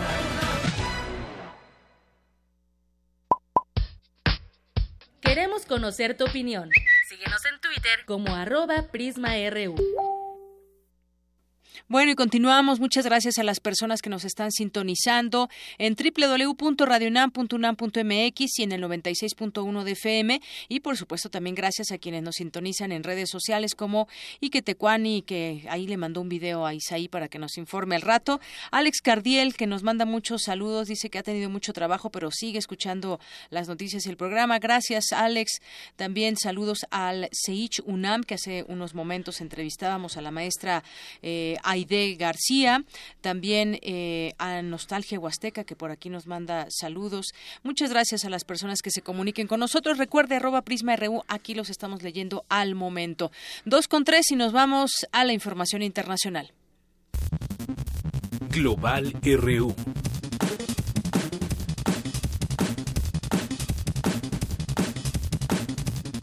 Adelante, Eric. Buenas tardes. ¿Qué tal, Deyanira? ¿Cómo estás? Buenas tardes. Muy bien, muchas gracias. Nos vamos con la información internacional porque el gobierno mexicano aún no ha presentado la candidatura del jurista mexicano Santiago Corcuera ante Naciones Unidas para renovar su mandato como miembro y presidente del Comité sobre Desapariciones Forzadas de dicho organismo. Corcuera, jurista mexicano, lleva cuatro años en dicho comité y para poder continuar con su trabajo en favor de miles de víctimas en el mundo, es necesario que el gobierno de Los Pinos presente su candidatura en en, la oficina del Alto Comisionado de Naciones Unidas para los Derechos Humanos en Ginebra. De no ratificar a Corcuera antes del mes de junio, México habrá perdido un lugar clave en el seno del Comité de Desapariciones Forzadas de la ONU. Para hablarnos sobre este tema, tenemos en la línea telefónica a Gabriela Sotomayor, periodista mexicana que se encuentra en la sede de la ONU allá en Ginebra, Suiza, y quien nos abundará sobre esta temática. Buenas tardes, Gabriela. Te saludamos con mucho gusto de Yanira Morán y Eric Morales. ¿Cómo estás? ¿Qué tal? Buenas tardes, Deyanira. Buenas tardes, Eric. Hola, Gabriela. Pues, eh, ¿qué tal? Bueno, pues sí, aquí en, Naciones Unidas, en los corredores de la ONU, en los corredores del Palacio Wilson, en donde es la sede del Alto Comisionado de la ONU para Derechos Humanos, pues eh, los funcionarios, expertos, eh, gente con la que he platicado, pues no se explican y no entienden y han lamentado muchísimo la razón por la que el gobierno de Los Pinos pues no haya nominado hasta este momento a Santiago Corcuera como eh, su, candidato para eh, ocupar un lugar en el Comité de Desapariciones Forzadas de la ONU, de la cual ahora es presidente. Entonces, esa es, es la razón y bueno, hay, hay, personas que con las que he hablado me han dicho que no logran entender la razón por la que el gobierno eh, no lo ha postulado, a menos de que se esté tratando de debilitar o socavar de alguna manera deliberada la independencia e imparcialidad del sistema de Naciones Unidas de Derechos Humanos. Eh, para ellos, digo, el, discurso de México pues ha sido contradictorio porque aquí en los foros de la ONU dicen que están muy abiertos al escrutinio, que están abiertos a la colaborar con los de, este con los sistemas o los mecanismos de, de la ONU para derechos humanos, pero con una acción como esta, pues se contrasta muchísimo con, con, lo que con lo que dicen. Entonces, pues sí ha habido muchísimas críticas y, y, lo, que sobre todo la, razón es la que no no se entiende por la que no haya sido nominado Santiago Corcuera, que es, ha sido cuatro años miembro del comité, que cuenta con una vasta experiencia en el tema y bueno, pues eso es lo que ahora está llamando aquí nuestra atención. Así es, Gabriela, y lo que se teme es que de alguna manera pues Santiago Corcuera no sea ratificado y que se coloque, digamos, a alguien en su lugar, pues a una persona a modo, ¿no? Para las, las eh, pretensiones del gobierno mexicano sobre esta materia. Pues sí, digo, eh, todavía no, no ratifican a, a, Santiago Corcuera y, hay un peligro de que puedan poner a otra persona. Pero de todas maneras, este vacío que se queda en el comité pues va a terminar y va a coartar muchísima de la actividad que, que Santiago Corcuera hace, no nada más, o sea, él lo hace por las víctimas en el mundo, el eh, o sea, el trabajo del comité es global, eh, pero pues sí puede haber un peligro de que México pueda poner a otra persona. Por ejemplo, eh, me gustaría recordar y traer a, la, a, la, conversación el asunto de Juan Méndez, que el ex relator de la ONU para la tortura, que después de que dijo que las que diga, perdón, que la tortura en México era generalizada, eh, pues eh, todo aquí cambió en, en, la ONU y en la manera de las comunicaciones de México con, con los derechos humanos aquí en Naciones Unidas. Y entonces en el Comité de la ONU para contra la tortura estaba nominado eh, Miguel Sarre, que es un probado maestro independiente en el tema de la tortura, y en cambio postularon a, Heller, a Claude Heller, ex embajador y pues amigo del gobierno o aliado del gobierno. Entonces, pues sí preocupa muchísimo que, que pueda suceder algo así también de nuevo, ¿no? También lo pasó, lo pasó con la Comisión Interamericana de Derechos Humanos, que nominaron, eh, que en la que está Joel Hernández García, que es un embajador que estaba en activo y, y esos puestos deben de ser ocupados por expertos independientes. Así es, y, hay que decirlo, Eric Morales, eh, Gabriela Sotomayor, que ya está además eh, Santiago Corcuera, ahorita lo, presenta mi compañero Eric. El, abogado es el primer mexicano en presidir un organismo de tratados de la ONU y además no recibe honorarios. Y sería contradictorio en la postura de México ante la ONU, donde promete su plena colaboración en los derechos humanos, pero no ratifica a alguien que ha tenido o tiene esta probada trayectoria. Así que demos paso a esta entrevista, Eric. Así es, tenemos en la línea telefónica al jurista mexicano Santiago Corcuera, eh, quien nos hablará, pues él, ha expresado que le gustaría seguir al frente de, de, de este comité sobre desapariciones forzadas de la ONU y saludamos con mucho gusto a Santiago Corcuera. ¿Cómo está? Muy buenas tardes. Muy bien, muchas gracias, Eric. Muchas gracias por la oportunidad de platicar con ustedes. Buenas tardes. Pues cuéntenos eh, este tema que todavía eh, usted se ha reunido con, distintas personas del gobierno mexicano y pues le han dicho que por falta de, de digamos, consenso no ha podido darse esta ratificación.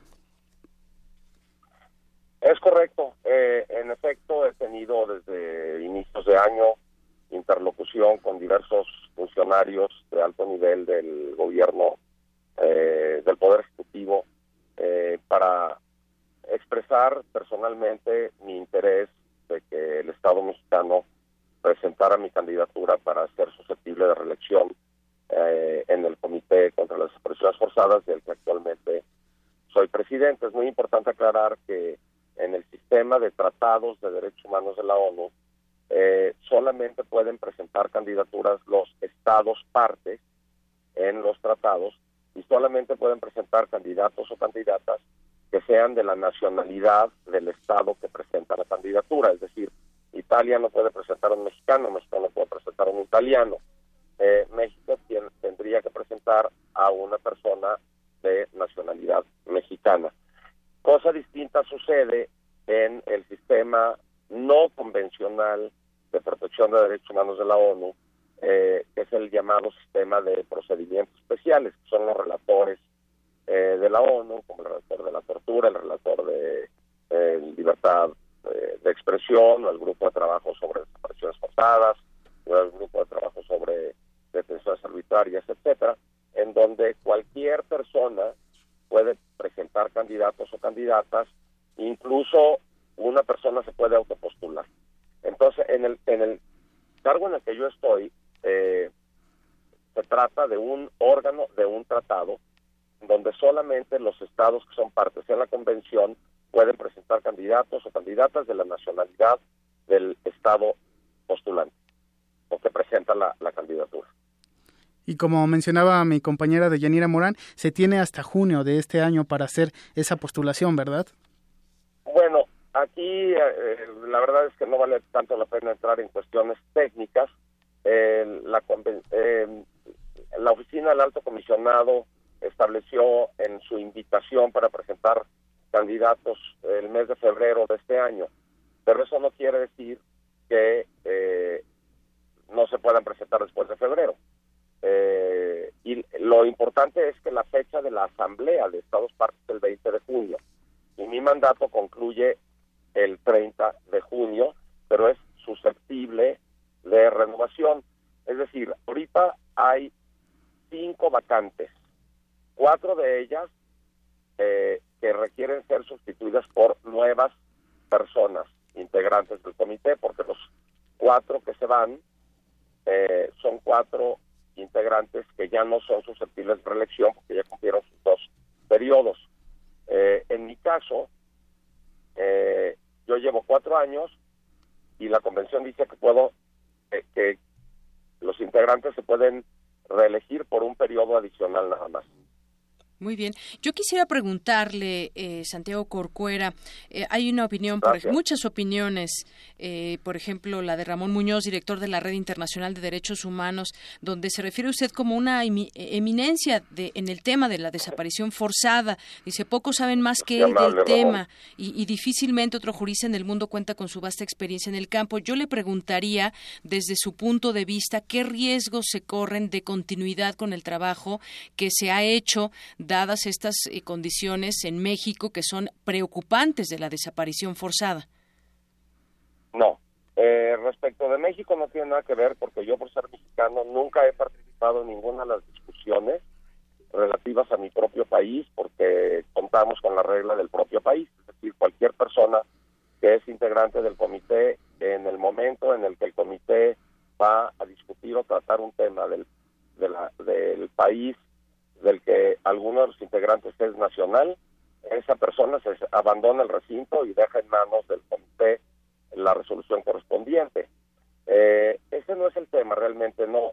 Yo nunca he tenido participación en los temas de México en, en el comité. Eh, desde luego, como mexicano y como ciudadano, eh, opino a cada rato de la situación de las desapariciones en mi propio país, pues porque es una situación que me alarma mucho a mí y yo estoy muy cerca de, de organizaciones de, familiares de personas desaparecidas y tengo interlocución con el gobierno respecto a la ley de desaparición forzada y me siento a trabajar con el gobierno para ver si la definición y la redacción de la ley. Tengo en este momento del Senado de la República de haberme reunido con senadoras del Partido Acción Nacional precisamente para redactar, digo, para discutir la redacción de determinados artículos de la ley. Pero eso lo hago en mi calidad de ciudadano eh, escribo en el periódico y emito opiniones sobre mi propio país siendo integrante del comité, pero no lo hago en representación del comité, sino como simple ciudadano, opinocrático, opinador de la situación de mi país. Pero en el seno del comité yo no tengo absolutamente ninguna participación sobre los temas de México. El riesgo de la continuidad al que usted se refiere, que creo que es un buen punto, creo que sí sería, eh, bueno, no creo, eh, los integrantes de mi comité, según me lo han expresado, pues desearían que yo permaneciera porque soy su presidente. Y porque ellos me eligieron presidente hace un año y ellos quisieran que yo permaneciera como presidente por lo menos un año más eh, y luego ya darle la presidencia a alguien más y que haya esa continuidad de transición en donde sale un presidente que se vuelve integrante y entonces ese integrante que antes era presidente coachea o apoya al nuevo presidente, tal y como lo hizo el profesor Emanuel Co, que era nuestro anterior presidente, ahora es un integrante del comité, y ello ha recibido una cantidad de consejos buenos y apoyos de Manuel Co. oye, pues hazle así, hazle asado, en esta situación le hemos hecho asado. Eh, eso sería muy útil que yo permaneciera eh, un año más como presidente, o tal vez dos, y que luego yo me bajara de la presidencia, me quedara como integrante del comité, pues eso es lo que es eh, sano y razonable en los órganos colegiados. Eh, entonces, es por eso que yo siento que, desde luego, los integrantes de mi comité eh, quisieran que yo permaneciera como integrante del comité y que permaneciera como su presidente por otro rato. Santiago, también tenemos en la línea telefónica a Gabriela Sotomayor, quien amablemente aceptó participar en esta entrevista. Gabriela, adelante, por favor. Hola, Gabriela. ¿Qué tal? Buenas, buenas tardes. Bueno, pues yo, yo, eh, bueno, estoy escuchando todo lo, lo, que se está hablando. Eh, coincido con, con Deyanira en esto de la continuidad. Pero a mí lo que me, me llama la atención es por qué, por qué, por qué no ratificar a alguien que tiene una, una trayectoria intachable en ese tema, que es una persona de independiente, o sea, por, por ¿cuál es la cuál es la razón? Porque la verdad es que aquí la gente no se lo pues explica y, y, se presta como interpretaciones, digamos. Sí, la misma es que yo puedo especular, Gabriela, eh, pero pues no no me atrevo a a especular, porque pues eso tendría que contestarte el gobierno de México, no, no yo. Eh, en la, yo he tenido diversas interlocuciones con el gobierno, como te digo, eh, yo tengo una muy buena relación con diversos actores del gobierno con los que he trabajado en diferentes temas, no nada más en materia de desaparición, sino también en materia de tortura. Yo participé muy activamente en las discusiones de la ley eh, sobre tortura que acaba de, de ser aprobada, etcétera. Eh, y, te diría, pues no sé cuáles son las prioridades, a lo mejor, eh, como tú mismo dijiste, pues han presentado un candidato ante la comisión eh, para la Comisión Interamericana, a lo mejor tienen pensado presentar otros candidatos o candidatas para otros órganos de tratados y, y, y, luego pues los votos no les alcanzan, no qué sé yo, pero pero lo que lo que sí resulta digamos, en mi opinión, aunque esto no es una regla eh, de acero, es que normalmente los países que ya tienen a un experto independiente designado en un comité, normalmente lo presentan para la reelección. Es como de como regla de dedo. Estos que, está sucediendo conmigo, eh, bueno, esta incertidumbre, porque no es que sea definitivo, esta incertidumbre resulta, eh, pues, sin precedentes. Tal vez, a lo mejor hay por ahí algún precedente, no quiero tampoco exagerar, ¿verdad? Quiero matizar y ser cuidadoso en lo que digo. Pero lo normal sería que se presente a reelección a alguien que ya es integrante de un comité que creo ha hecho un buen trabajo. A, los ojos de mis colegas, si creyeran ellos que yo he hecho un mal trabajo, pues no me hubieran este, pedido que aceptara yo la presidencia del comité. Santiago, y eh, en ese sentido ya nos mencionaba la importancia ¿no? de darle la continuidad dentro de eh, la estructura del comité, pero hablando sobre eh, la, la, importancia también para Naciones Unidas de que pues este, este comité tenga esa continuidad, ¿cuál sería, Santiago? sí, yo creo que es muy importante en el seno de las Naciones Unidas el fortalecimiento de los órganos de tratados. Está la resolución de la Asamblea General sobre el fortalecimiento de tratados, en donde uno de los puntos de esa resolución eh, dice pues que los estados partes deben de presentar candidatos y candidatas que uno sean especialistas en el derecho internacional de los derechos humanos en la esfera que le corresponda al comité, es decir, si, te van a presentar para el comité eh, contra la discriminación racial, pues que seas un especialista en derecho internacional en materia de discriminación racial, si te van a presentar como candidato en materia de desaparición forzada, que seas un especialista en esta materia. Esa fue la razón por la que el gobierno del de, presidente Peña Nieto me presentó hace cuatro años, porque yo venía de ser presidente del grupo de trabajo sobre desapariciones forzadas y amablemente reconocieron esa trayectoria, consideraron que yo cumplía con el requisito de ser independiente, imparcial y eh, especialista en el derecho internacional de los derechos humanos de las personas desaparecidas y fue por eso que me presentaron y la verdad es que me fue muy bien a la hora de la elección en la Asamblea de Estados Partes porque el candidato que mayor número de votos obtuve de todos los otros candidatos. Eh, entonces, eh, el llamado que hace esa resolución de la Asamblea General es que los estados presenten candidatos con las características. Así es, eh, Santiago Corcuera, y bueno, pues ojalá que esta... Bueno, y nada más aclarar, aclarar para la pregunta que me hizo. Eh, y eso lo, eso lo hace la Asamblea General en el contexto de una resolución que se llama fortalecimiento de los órganos de tratados. Es decir, para fortalecerlos necesitan estar integrados por expertas y expertos independientes e imparciales en la materia en cuestión. De lo, lo contrario, los debilita. Eso los fortalece.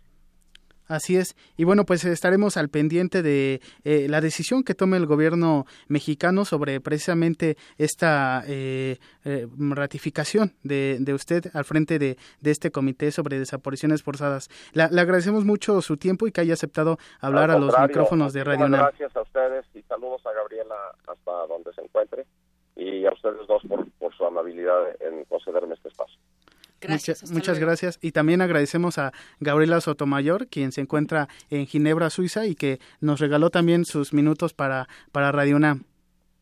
No, hombre, al contrario, muchísimas gracias a ustedes, de Yanira, Eric, es un placer trabajar con ustedes. Muchísimas gracias, Gabriela. Hasta luego, Gaby. Hasta luego. Pues de Yanira, es la, la información internacional de este martes. Nos escuchamos mañana. Así es, Eric. Y bueno, pues queda pendiente este tema para darle seguimiento. Hasta mañana. Hasta mañana.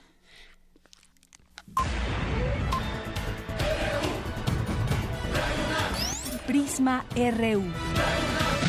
Con Deyanira Morán. Para nosotros, tu opinión es muy importante. Síguenos en Facebook como Prisma RU. Queremos escuchar tu voz.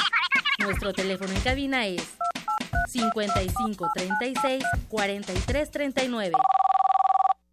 Dos con veintitrés minutos. Continuamos ahora con mi compañera Cindy Pérez Ramírez. Se llevó a cabo en Ciudad Universitaria el Festival Ciencia Ficción y mi compañera nos dice de qué se trata. Adelante, Cindy. Buenas tardes, de Yanira y Auditorio de Prisma RU. Esta mañana se inauguró en el Instituto de Ciencias Nucleares de la UNAM el Festival Ciencia Ficción Ciencia 3.14. Por tres días, el encuentro reunirá a científicos, artistas y escritores para exponer y explorar las ideas del futuro. Durante el acto, el coordinador de difusión cultural de la UNAM, Jorge Volpi, resaltó que la ciencia es un instrumento esencial de conocimiento. Que simplemente utilizan otros instrumentos para tratar también de acercarse a eh, la verdad y el conocimiento de nosotros mismos y del universo en el que habitamos. Estamos tratando ahora también desde la Coordinación de Difusión Cultural de darle una importancia central a la relación entre ciencia y arte. Uno de los ejes centrales del programa de la coordinación para estos tres años es precisamente el estrechar esta relación entre ciencia y arte para acercar estas dos áreas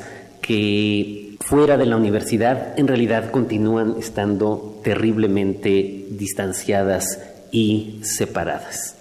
Este encuentro reunirá a 30 ponentes y por primera vez se realizará la Feria del Libro de Ciencia Ficción. Escuchemos a la secretaria académica de la entidad universitaria, Pilar Carreón. Realmente es un honor, un privilegio para nuestra comunidad académica, para nuestros estudiantes, la sinergia que se da entre la ciencia y el arte y pues vernos eh, que los científicos podemos tener también este lado artístico que no siempre nos atrevemos a, sacar. Es un verdadero esfuerzo que se ha hecho en concentrar a científicos, artistas, eh, periodistas, hasta el 27 de abril, el Festival Ciencia Ficción Ciencia 3.14 tendrá charlas, foros y conferencias para mostrar cómo el arte, la literatura y la ciencia se unen. El programa puede consultarse en la página web www.cienciaficcionciencia.mx.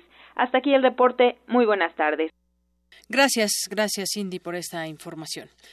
Y continuamos con algunas informaciones también eh, nacionales. Liga un fiscal en Estados Unidos a Coahuila con el narco. Un fiscal federal de Estados Unidos calificó de inadmisibles los documentos oficiales emitidos por el gobierno de Coahuila por considerar que no son confiables por la presunta complicidad de la administración estatal con los Zetas. Esto se desprende de una moción para invalidar documentos del gobierno de Coahuila contra Marciano Millán Vázquez, alias El Chano, presunto ex líder de los losetas en Piedras Negras. Y bueno, pues todo ese tema que hay con respecto a losetas, a Coahuila, el narco, ha salido a relucir de nueva cuenta el nombre de Humberto Moreira, que fue exgobernador de este estado, ahora está su hermano. Apenas el domingo eh, Moreira arremetió contra el expresidente Felipe Calderón por haberlo involucrado con el narco y desestimó los testimonios de presuntos testigos que lo ligan con el crimen organizado. Una carpeta que toda o una investigación más bien que todavía no termina de aclararse. En otra información, homicidios dolosos aumentan 19% con el con la actual administración. Esta cifra de homicidios dolosos en lo que va de la administración del presidente Peña Nieto se ha incrementado en 12.476 casos con respecto al mismo periodo del presidente Felipe Calderón. Esto con datos del Secretariado Ejecutivo del Sistema Nacional de Seguridad Pública de diciembre de 2006 a marzo de 2011. Los primeros cinco años de la gestión de Calderón se contabilizaron 66.668 homicidios dolosos frente a los 79.144 asesinatos registrados de diciembre de 2012 a marzo de 2017 en lo que va de esta gestión, es decir, 19% más. Y para hablar de este tema, de también lo que vamos conociendo a través de semáforo delictivo. Ya en otras ocasiones lo hemos platicado, pero pues hoy eh, volvemos a conversar con Santiago Roel, que es director justamente de esta herramienta que nos sirve para ver cómo está el tema delictivo a nivel país. ¿Qué tal, Santiago Roel? Muy buenas tardes. Hola, buenas tardes.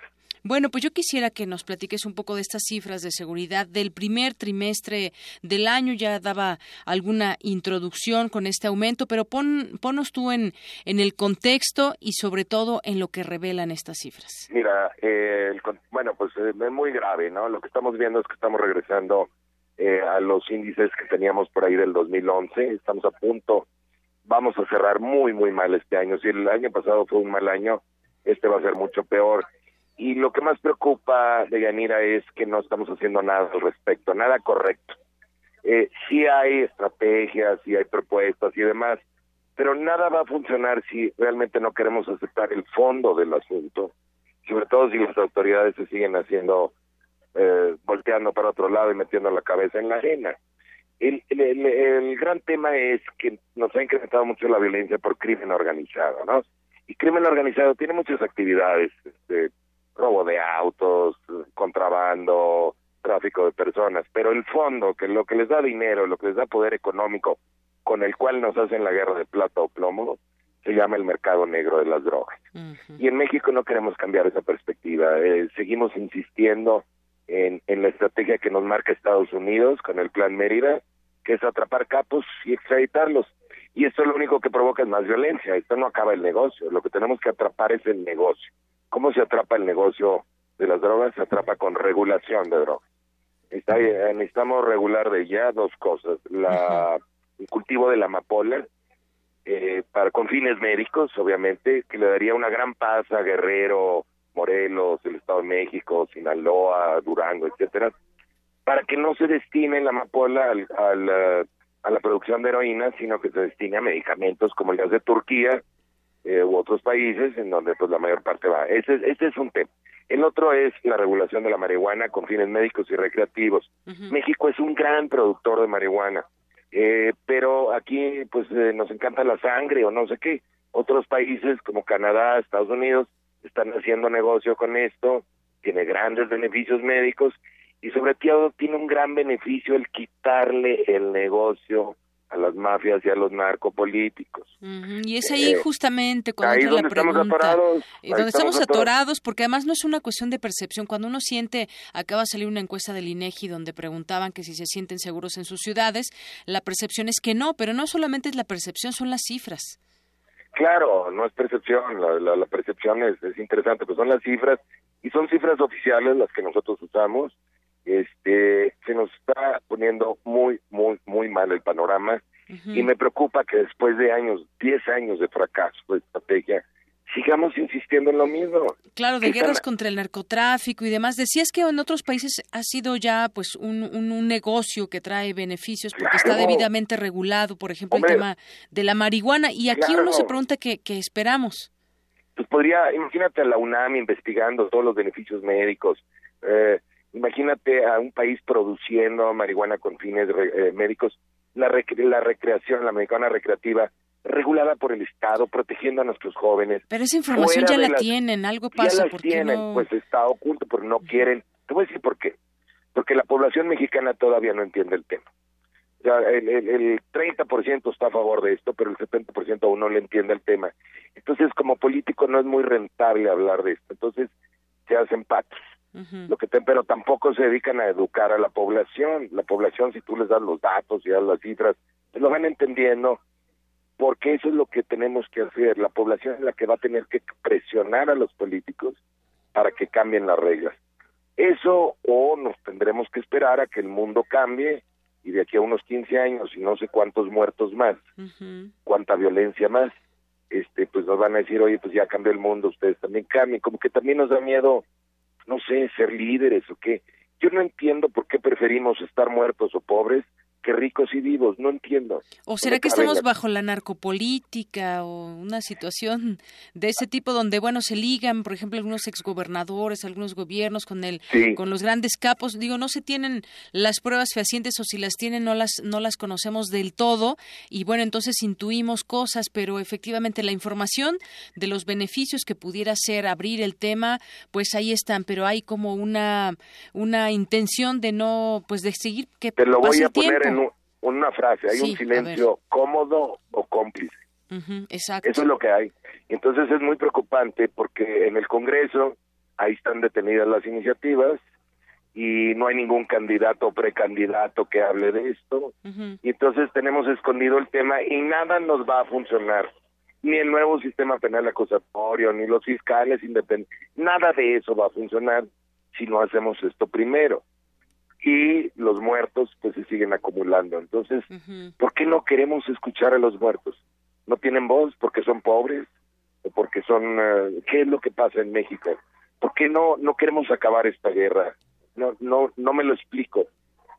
Así es, y, sobre todo, pues cuando eh, platicamos en el tema, también en otros momentos, y bueno, esta violencia tiene una, una razón, hay que irse a las raíces, hay que saber por qué y, sobre todo dar solución de, y, a la eh, dar prevención, hacer una campaña de prevención también en muchos sentidos, y no solamente atacar y que vamos a ver cómo está esta ley de seguridad interior para que las eh, el ejército siga en las calles y demás. pero nada más, pero el ejército es muy útil cuando tienes totalmente colapsada una autoridad, pero debe entrar en, en, emergencia nada más. O sea, unos meses se resuelve el tema y ya. Tú no puedes tener al ejército en las calles, no puedes, no puedes gobernar con bayonetas, ya lo dijo por ahí Napoleón o algún ayudante de Napoleón. Entonces, ahora vamos a querer normalizar a, la guerra, queremos normalizar esto, queremos a los militares, los militares son muy útiles en, en, en temas de emergencia, pero no para estar permanentemente en las calles. Y luego esperamos que los pobres policías municipales puedan con este crimen organizado que está armado hasta los dientes y que con plata o plomo los tumba, pues tampoco. Hay que pues quitarle el poder económico al mercado y entonces sí, ya tendremos mayor oportunidad de combatir secuestros y extorsiones y otros delitos con las policías locales, antes no. Claro, y todo este tema, por ejemplo, el derecho de piso que ha hecho cerrar a miles de negocios en ese país, en Acapulco, que los empresarios estén armando de manera clandestina porque pues no hay una una solución, todo esto tiene que ver con con este semáforo que nos alerta, que nos da cifras y bueno, pues seguiremos platicando porque esto no termina, Santiago Roel, por lo pronto te agradezco. Mi, página para que sí, se meta sí, la claro, adelante. Mira, es es eh, www.semáforo.mx. Muy bien. Aquí Ahí tenemos, todos los datos, cada mes publicamos en cada estado, tenemos lo nacional y de estados, municipios y tenemos este tipo de temas. Te agradezco mucho el espacio. Gracias a ti. Hasta luego. Un abrazo. Un abrazo a Santiago Roel, director de Semáforo Delictivo. Son las 2.35, nos vamos ahora con mi compañero Abraham Menchaca. Apenas un leve crecimiento para el próximo eh, año. CEPAL es lo que anticipa la Comisión Económica para América, para América y el Caribe para el siguiente año. Adelante, Abraham. Deyanira, buenas tardes. La Comisión Económica para América Latina y el Caribe prevé que la economía de la región se expandirá 1.1% en 2017. La nueva proyección se encuentra por debajo del 1.3% que había estimado en diciembre. En el caso de México, prevé que la economía crecerá 1.9% este año. Para el doctor Jaime Linares, académico de la Facultad de Estudios Superiores Aragón, el informe revela la difícil situación que enfrenta nuestro país. De que a México lo están catalogando como uno de los países que menos crecimiento va a tener en este año, lo cual es lamentable tomando en cuenta de que pues lo que más necesita ahorita el país eh, no solamente es eh, eh, volver a registrar tasas de crecimiento elevadas, sino sobre todo por lo que significa esta tasa de crecimiento que implica en, todo caso pues generar más empleos, generar más ingresos que son lo que está demandando la población, sobre todo empleos bien remunerados, empleos más seguros que permitan, pues, de algún modo, eh, si no resolver, cuando menos paliar los efectos de la crisis económica. De Yanira, el investigador refirió que el informe también revela que nuestro país aún depende en gran medida de Estados Unidos. Se da una imagen eh, de mayor dependencia. El hecho de que México eh, no haya sostenido tasas de crecimiento como eh, ha logrado hacer los otros países, eh, concretamente incluso países de Centroamérica, Panamá, que es el que destaca, como los que va a mostrar una tasa de crecimiento mayor, eh, pues simplemente es una lectura de que nuestro país sigue dependiendo demasiado, eh, no solamente del Telecán, sino también de lo que en general ya conocer en su política económica el gobierno de los Estados Unidos, tomando en cuenta de que nuestro comercio, eh, en más de un 80%, es eh, mayoritariamente con los Estados Unidos. La CEPAL enfatizó que para sostener el crecimiento en la región durante 2017 se necesita un mayor dinamismo a la inversión y aumentar la productividad y la inversión en infraestructura.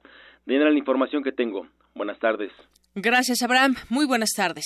Y bueno, ahora vamos a nuestro Vox Populi, que ya se nos estaba pasando este tema que tiene que ver con los escándalos de corrupción que hay y que en torno a las elecciones, porque va a haber elecciones en, próximos, eh, próximos meses de en varios estados de la República Mexicana. Eso fue lo que las, las personas respondieron ante la pregunta, ¿crees que esos escándalos de corrupción afecten a las elecciones o afecten al voto de las personas, eh, lo que, por quien tienen pensado votar? Y esta fue la respuesta.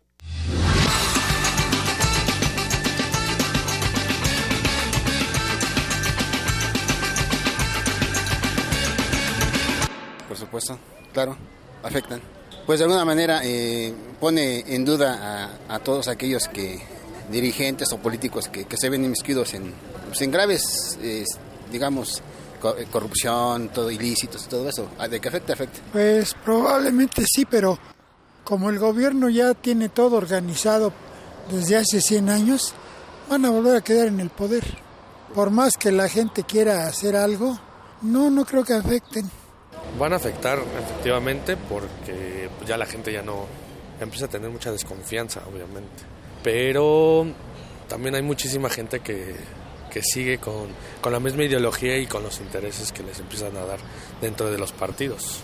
Entonces yo creo que sí va a cambiar, pero no va a haber ese cambio que realmente se necesita.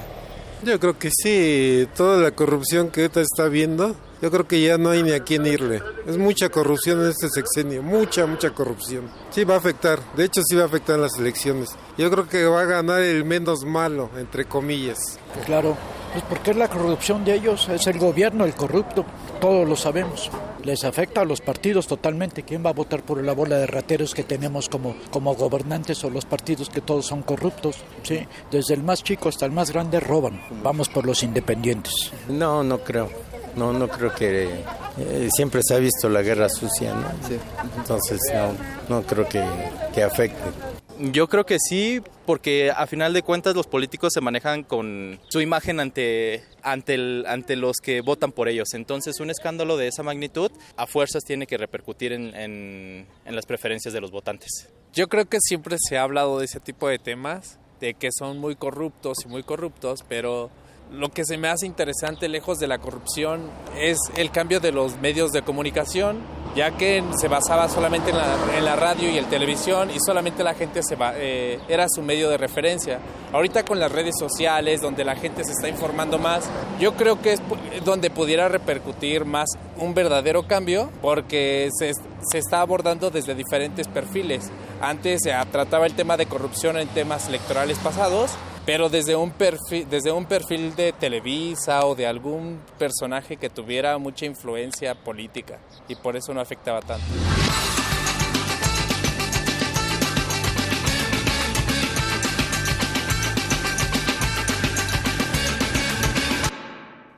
Continuamos aquí en Prisma RU y es momento de irnos a nuestro perfil humano. Hoy, en esta ocasión, le platicaré, platicamos con el doctor Raúl Benítez Manaut. Esa es la primera parte de la conversación que sostuvimos con él. Antes vamos a escuchar esta semblanza que nos preparó mi compañero Rodrigo Aguilar. Perfil RU. El doctor Raúl Benítez Manaut es profesor e investigador de la UNAM desde 1983 Ingresó como asistente de profesor en el área de América Latina en la Facultad de Ciencias Políticas y Sociales. Fue investigador del Centro de Investigaciones Interdisciplinarias en Ciencias y Humanidades de 1987 a 2000. Desde el año 2000 está adscrito al CISAN. Tiene licenciatura en Sociología por la UNAM, maestría en Economía y Política Internacional en el CIDE y estudios de doctorado en Estudios Latinoamericanos por la UNAM. Desde marzo de 2006 es presidente de la organización de la sociedad civil Colectivo de Análisis de la Seguridad con Democracia, AC. También es miembro de la Latin American Studies Association desde 1985.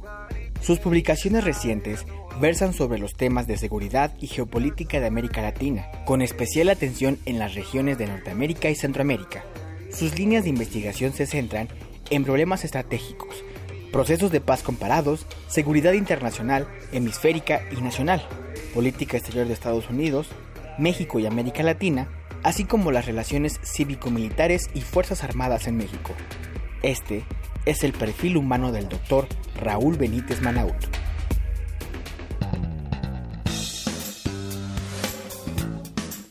Me da mucho gusto recibir hoy aquí en cabina de Radio UNAM para el programa de Prisma RU al doctor Raúl Benítez Manaut, que seguramente usted ya lo ha escuchado en este espacio cuando conversamos sobre algunos eh, temas internacionales de, de, gran relevancia y él con su opinión y su análisis también nos ilustra en este espacio. Así que pues le damos la bienvenida hoy en esta sección de Perfil Humano RU. Gracias doctor por venir. Como no, muchas gracias, Deyanira, por la invitación a estar en Radio UNAM. Bueno, pues yo quisiera eh, comenzar eh, preguntándole sobre, pues, cómo es que se fue, cómo se inició usted como, como sociólogo en la UNAM y después ya hizo estudios de maestría, de doctorado, que lo llevaron por un rumbo completamente internacional y análisis que ahora son muy necesarios, dado el contexto que tenemos nacional e internacional. Me gustaría que nos platicara un poco cómo es que definió sus pasos desde que eligió su carrera y después cómo se fue metiendo en los temas internacionales hasta ser un, un gran referente también a nivel internacional. Bueno, mira, de Yanira, uno cuando estudia, este, pues al principio no sabe exactamente cuál va a ser la, la orientación y la ubicación de lo, de lo que vas a, a trabajar. Entonces yo estudié sociología en la UNAM, en la Facultad de Ciencias Políticas y Sociales, en un momento, en los, a fines de los años 70, en que había mucho, este, pues estaba muy agitado el ambiente académico por todo el tema de los golpes de Estado en América Latina, eh, las crisis políticas que había en esos países, etcétera, y tuve la fortuna de tener a una gran cantidad de profesores que provenían de América del Sur. Entonces, ellos pues me fueron orientando yo me le fui pegando a ellos, así es, así es en todas las facultades, uno se, se, le va pegando a los profesores que le van gustando y fui canalizando toda mi orientación hacia los estudios latinoamericanos y mi tesis eh, de licenciatura fue sobre la guerra en El Salvador, que en ese momento pues era, era uno de los episodios más trágicos que había en América Latina y me junté con varios profesores que algunos ya no están, otros todavía siguen dando lata académica, como el profesor Luis Mayra, que fue después embajador de Chile en México, el profesor Gregorio Seltzer, un argentino que murió pero muy este pues muy reconocido el profesor Agustín Cueva un ecuatoriano que fue padre de muchas generaciones de, de, egresados de la Facultad de Ciencias Políticas y de esa forma me fui adentrando en los temas internacionales y estudiando este la guerra del Salvador pues había que estudiar también ah, forzosamente los problemas geopolíticos de la crisis de Centroamérica el rol de Estados Unidos que después fue una de mis orientaciones en mis estudios y, y trabajé en ese país pues con intercambios académicos con la UNAM y este eh, la forma en que iba adquiriendo la relación de México con Centroamérica y así empecé en la Facultad de Ciencias Políticas. Después hice la maestría de Economía y Política Internacional en el CIDE, que era totalmente orientada a, política exterior, a relaciones internacionales. Y ahí en ese momento, en esa institución que es muy reconocida, este, se desarrolló un equipo de trabajo muy especializado sobre estudios de Estados Unidos. Eh, mis profesores fueron este, gente que muy, muy reconocida en, el ámbito de los estudios de Estados Unidos.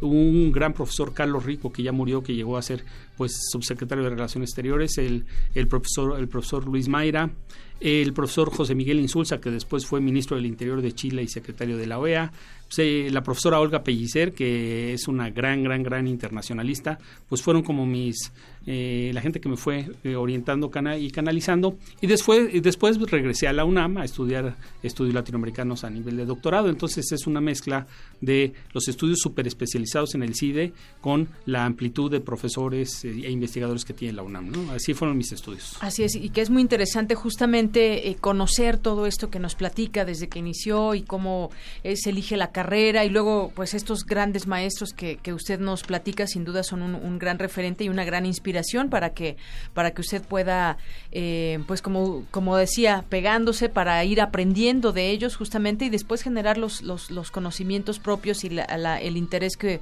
usted también fue eh, teniendo sobre el contexto internacional me, me, me regreso un poco y decía que entró usted a la facultad a finales de los años 70 sí. y, y bueno pues recordar el 68, por ejemplo, que fue una, una época muy fuerte para, eh, para la universidad y para el país, y luego vino eh, 1971. Platíqueme un poco cómo estaban los ánimos ahí en la Facultad de Ciencias Políticas, que estaba no donde se encuentra ahora, sino estaba mucho más cerca de, Rectoría, al, centro de las facultades. Sí, la facultad estaba ubicada en el campus viejo de la universidad, en el campus tradicional, pegado a la Facultad de Economía, de Derecho, de Odontología, la Torre de las Humanidades, donde ahora yo trabajo. Este, pero en esa época pues la mayoría de los maestros habían sido activos partícipes del movimiento estudiantil del 68, evidentemente en defensa de, la institucionalidad universitaria, y pues muchos eran gente muy progresista, y luego a eso se combinó la llegada de muchos refugiados de América del Sur, y entonces así se fue dando ese acontecimiento. Yo tuve la fortuna en la facultad de conocer al doctor Pablo González Casanova, que fue rector, en esos, pues un rector muy polémico, pero fue, es yo creo que un, sabio en nuestra universidad. Y después yo trabajé con él, ahí eh, fue como entré de investigador a la universidad, pues impulsado por él. Y tuve la gran oportunidad de convivir muchísimo académicamente con él y él fue el que me dio, ahora sí que me empujó. Me dijo, no, pues tú te vienes para acá después de ya haber hecho mis estudios y voy a fundar un centro de investigaciones que es el actual Centro de Investigaciones Interdisciplinarias en Ciencias Humanidades, él es el fundador. Y después ya en el año 2000 yo me pasé al Centro de Investigaciones sobre América del Norte, pero estuve 12 años trabajando con el doctor González Casanova, este, fui ahora sí que su asistente y todo eso, hasta a veces hay que llevar el café al, gran jefe, a, él, se le conoce en la universidad como don Pablo, y, y, él fue un gran orientador, o sea, yo de hecho no estaría en la universidad si no es por él, ya laborando en la vida laboral académica, ¿no? Pues un, gran orientador. Y, yo quisiera también ahora pasemos a esta etapa también donde usted es profesor, investigador de la UNAM y eh, entonces empieza también a, llevar a cabo, a hacer algunas publicaciones, libros, artículos, ya bajo un conocimiento mucho más especializado y, sobre todo viendo ahora cómo están las cosas a nivel internacional, el papel que juega América Latina, el papel que juega México con Estados Unidos, eh, pues todo esto sin duda yo decía, pues usted es un, un, referente cuando queremos analizar todo este tema, por ejemplo, de la geopolítica y lo que está sucediendo ahora con las nuevas acciones que lleva a cabo Donald Trump, por ejemplo, y, lo que está por venir. ¿Cómo, cómo ha ido usted viendo eh, al pasar de los años todo eso? que es algo pues normal que tiene que pasar en las relaciones de los países, en las eh, situaciones que gane una persona como, como Trump, por ejemplo, el estar preparados o no? Se habla incluso de una posible guerra. ¿Cómo ve usted cómo enmarcar todos esos conocimientos para que nos, nos, nos dé un análisis cotidiano? Sí, bueno, mira, el análisis de Donald Trump eh, eh, yo lo ubico este, históricamente. En, los países la vida política eh, de los líderes, de los equipos que conducen los países es cíclica. Y esto no es nuevo. O sea, en los años 80 fue presidente de Estados Unidos el señor Ronald Reagan y Reagan eh, pues implementó todas las políticas militarizadas en, América Latina, pero principalmente en Centroamérica, lanzó sus ejércitos a tratar de evitar que el comunismo ganara la guerra en Centroamérica. De hecho, lo ganó en cierta parte con la revolución nicaragüense. Los sandinistas en Nicaragua gobernaron 11 años y a raíz del triunfo sandinista de 1979, pues Reagan lanzó su ofensiva este, para evitar eso, para evitar que se repitiera ese acontecimiento, un gran conflicto con Cuba y se enfrentó mucho a México eh, diplomáticamente porque México se oponía a la militarización de Centroamérica y yo me aboqué a todos esos estudios. Yo lo que te quiero decir es que eh, eh, Donald Trump no es nuevo en la historia de Estados Unidos. Reagan fue la gran revolución conservadora de, los años 80 en los Estados Unidos y se está repitiendo mucho más radicalmente el discurso. Reagan al final de cuentas era miembro de la clase política estadounidense y no era grosero este Trump pues este la diplomacia no se le da y se le da mucho la lengua, el Twitter y los Facebook y todo esto sin pensarlo. Él, él a veces dice las cosas sin apoyarse en los equipos de asesores que tiene y por eso pues muchas cosas son dichas con mucha brutalidad, mucha sequedad y causan un, malestar diplomático en todo el mundo. Ahora tampoco hay que echarle la culpa en 100% a Trump. Fueron los estadounidenses los que lo eligieron y hay un movimiento conservador estadounidense de nueva cuenta que está que, evitando, según ellos, pues eh, que, que, su sociedad se distorsione por los migrantes, etcétera, y ven al mundo como un mundo que los amenaza, y es el tema del libre comercio. Y desgraciadamente México, en el discurso de Donald Trump, tiene tres este, desventajas en, ese discurso. Primero es frontera y hay que hacer un muro. Segundo, hay migrantes. Nosotros tenemos la cantidad de migrantes nacionales este, más grande de Estados Unidos en esta época, alrededor de, eh, ahora sí que se divide en tres tercios, 30 millones de personas, 30 ya estadounidenses con nacionalidad, perdón, 10 ya estadounidenses con nacionalidad, 10 mexicanos residentes legales y 10 más o menos pues sin documentos, ¿no? Yo no digo ilegales porque no son ilegales, son seres humanos, pero no entraron a Estados Unidos cruzando la frontera documentadamente y entonces pues eso son el objetivo de Donald Trump. Eso por un lado, ese es uno de los pilares del discurso de Donald Trump. El otro es el libre comercio y tenemos un tratado de libre comercio con ellos. Y el libre comercio, Estados Unidos no lo, no lo está confrontando con los grandes, no se quiere pelear con China con el tema comercial, se pelea con los débiles, como es el caso mexicano.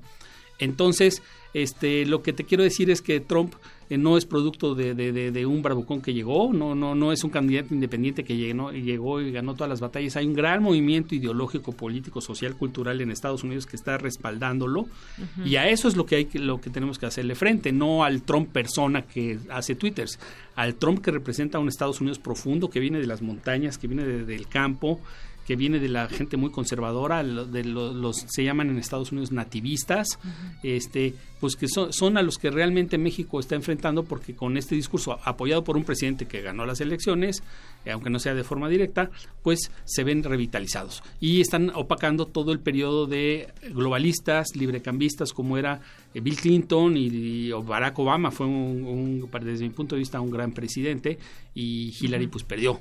Entonces esto le abrió las puertas a la respuesta conservadora de Donald Trump. Así es, esto pues es un tema que, que, nos tiene ocupados en mucho momento desde que surgió como candidato y luego la posibilidad y ahora que ya es presidente. No es algo nuevo, usted dice, es algo cíclico también ese tema de, la historia y, y, lo que sucede en términos internacionales. Yo le preguntaría ahora, ¿y en América Latina qué está sucediendo? En algún momento se pensaba, por ejemplo, en un bloque izquierdista con Venezuela, con Argentina, con Bolivia eh, en México se quiso entrar tal vez en ese sentido con López Obrador en 2006, no se logró, pero ¿qué, ¿cómo se ve, digamos, América Latina ante el mundo? ¿Qué papel juega también en toda esta región y, y en el mundo también? Mira, hablar de América Latina es un eufemismo, porque siempre América Latina ha estado dividida. Prisma RU. Programa con visión universitaria para el mundo. Para nosotros, tu opinión es muy importante. Síguenos en Facebook como Prisma RU. Queremos escuchar tu voz. Nuestro teléfono en cabina es 55 36 43 39. Zarpazo RU. Vámonos a los deportes con Isaí Morales. Adelante, Isaí, buenas tardes. ¿Qué tal, Deyanira? Muy buenas tardes. Pues damos inicio con la información deportiva. Concluyó el ciclo de conferencias Justa Deportiva, Historia y Cultura, organizado por el Instituto de Investigaciones Filológicas y la Dirección General del Deporte Universitario. La última ponencia abordó el tema del deporte en el arte, en específico en el caso de México de 1920 a 1950. Dafne Cruz Porcini, doctora en Historia del Arte por la UNAM, habló sobre los aspectos artísticos, sociales y culturales dentro de la práctica deportiva en nuestro país y cómo algunas de las costumbres de aquella época se mantienen hasta el día de hoy. Escuchemos lo que dijo Dafne. El imaginario del deporte tuvo distintas formas de representación plástica. Fue parte del, orden simbólico administrado por el régimen postrevolucionario mexicano.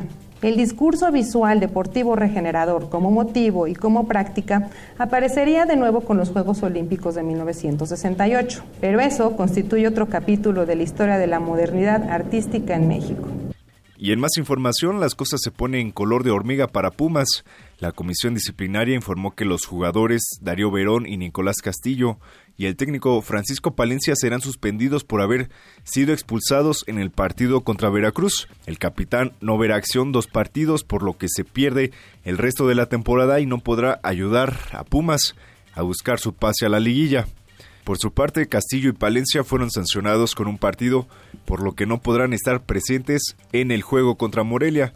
Pues es lamentable lo que está pasando con Pumas, porque lo que parecía ser un torneo exitoso, eh, terminaron bien la temporada pasada, clasificaron a la liguilla y bueno, iniciaron este eh, clausura 2017 pues con pie derecho, pues se ha convertido en una pesadilla realmente en esta recta final de la temporada.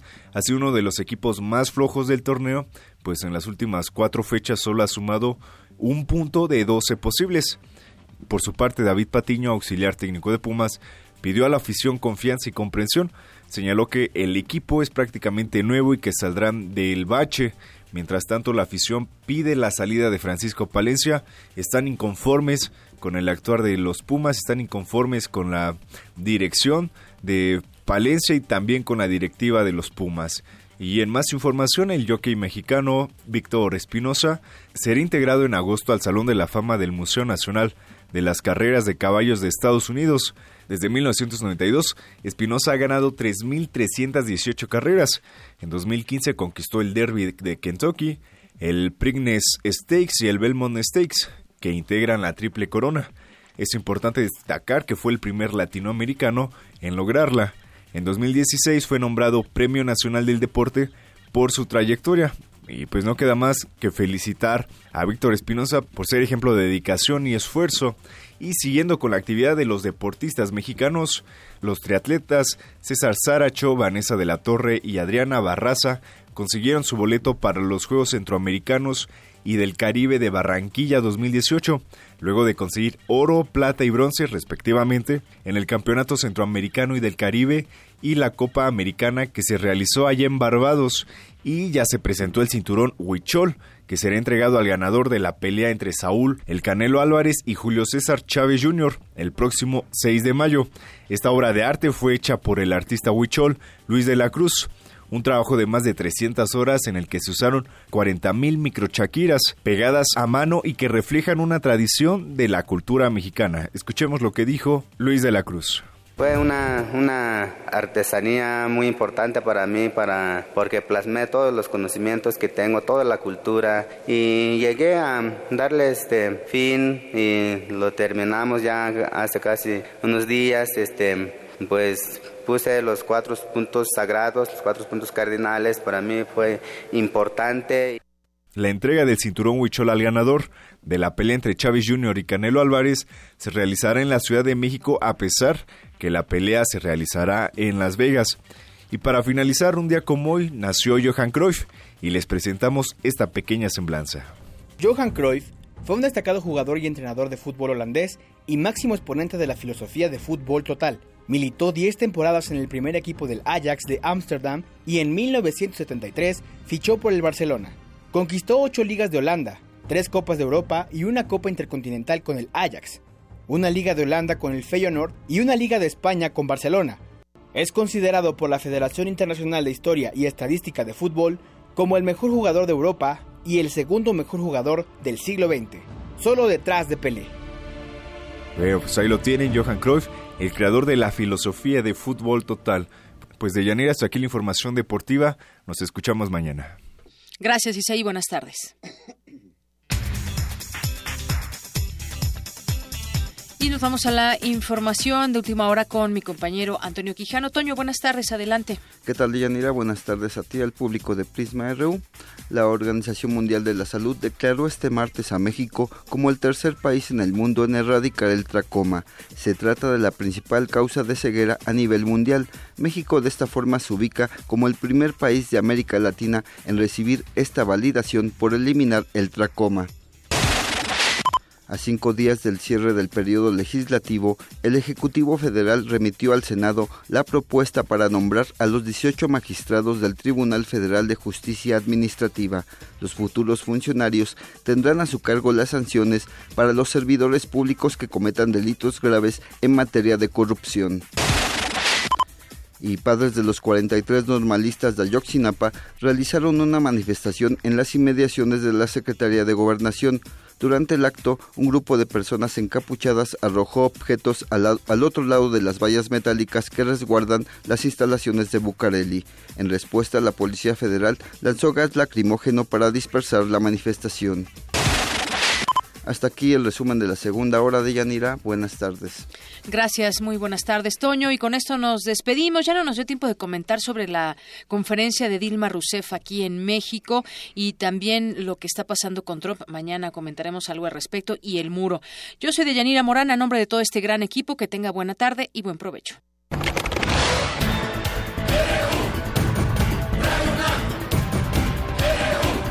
Prisma RU. Los perfiles del acontecer universitario de México y el mundo en una frecuencia. De lunes a viernes, de una a 3 de la tarde.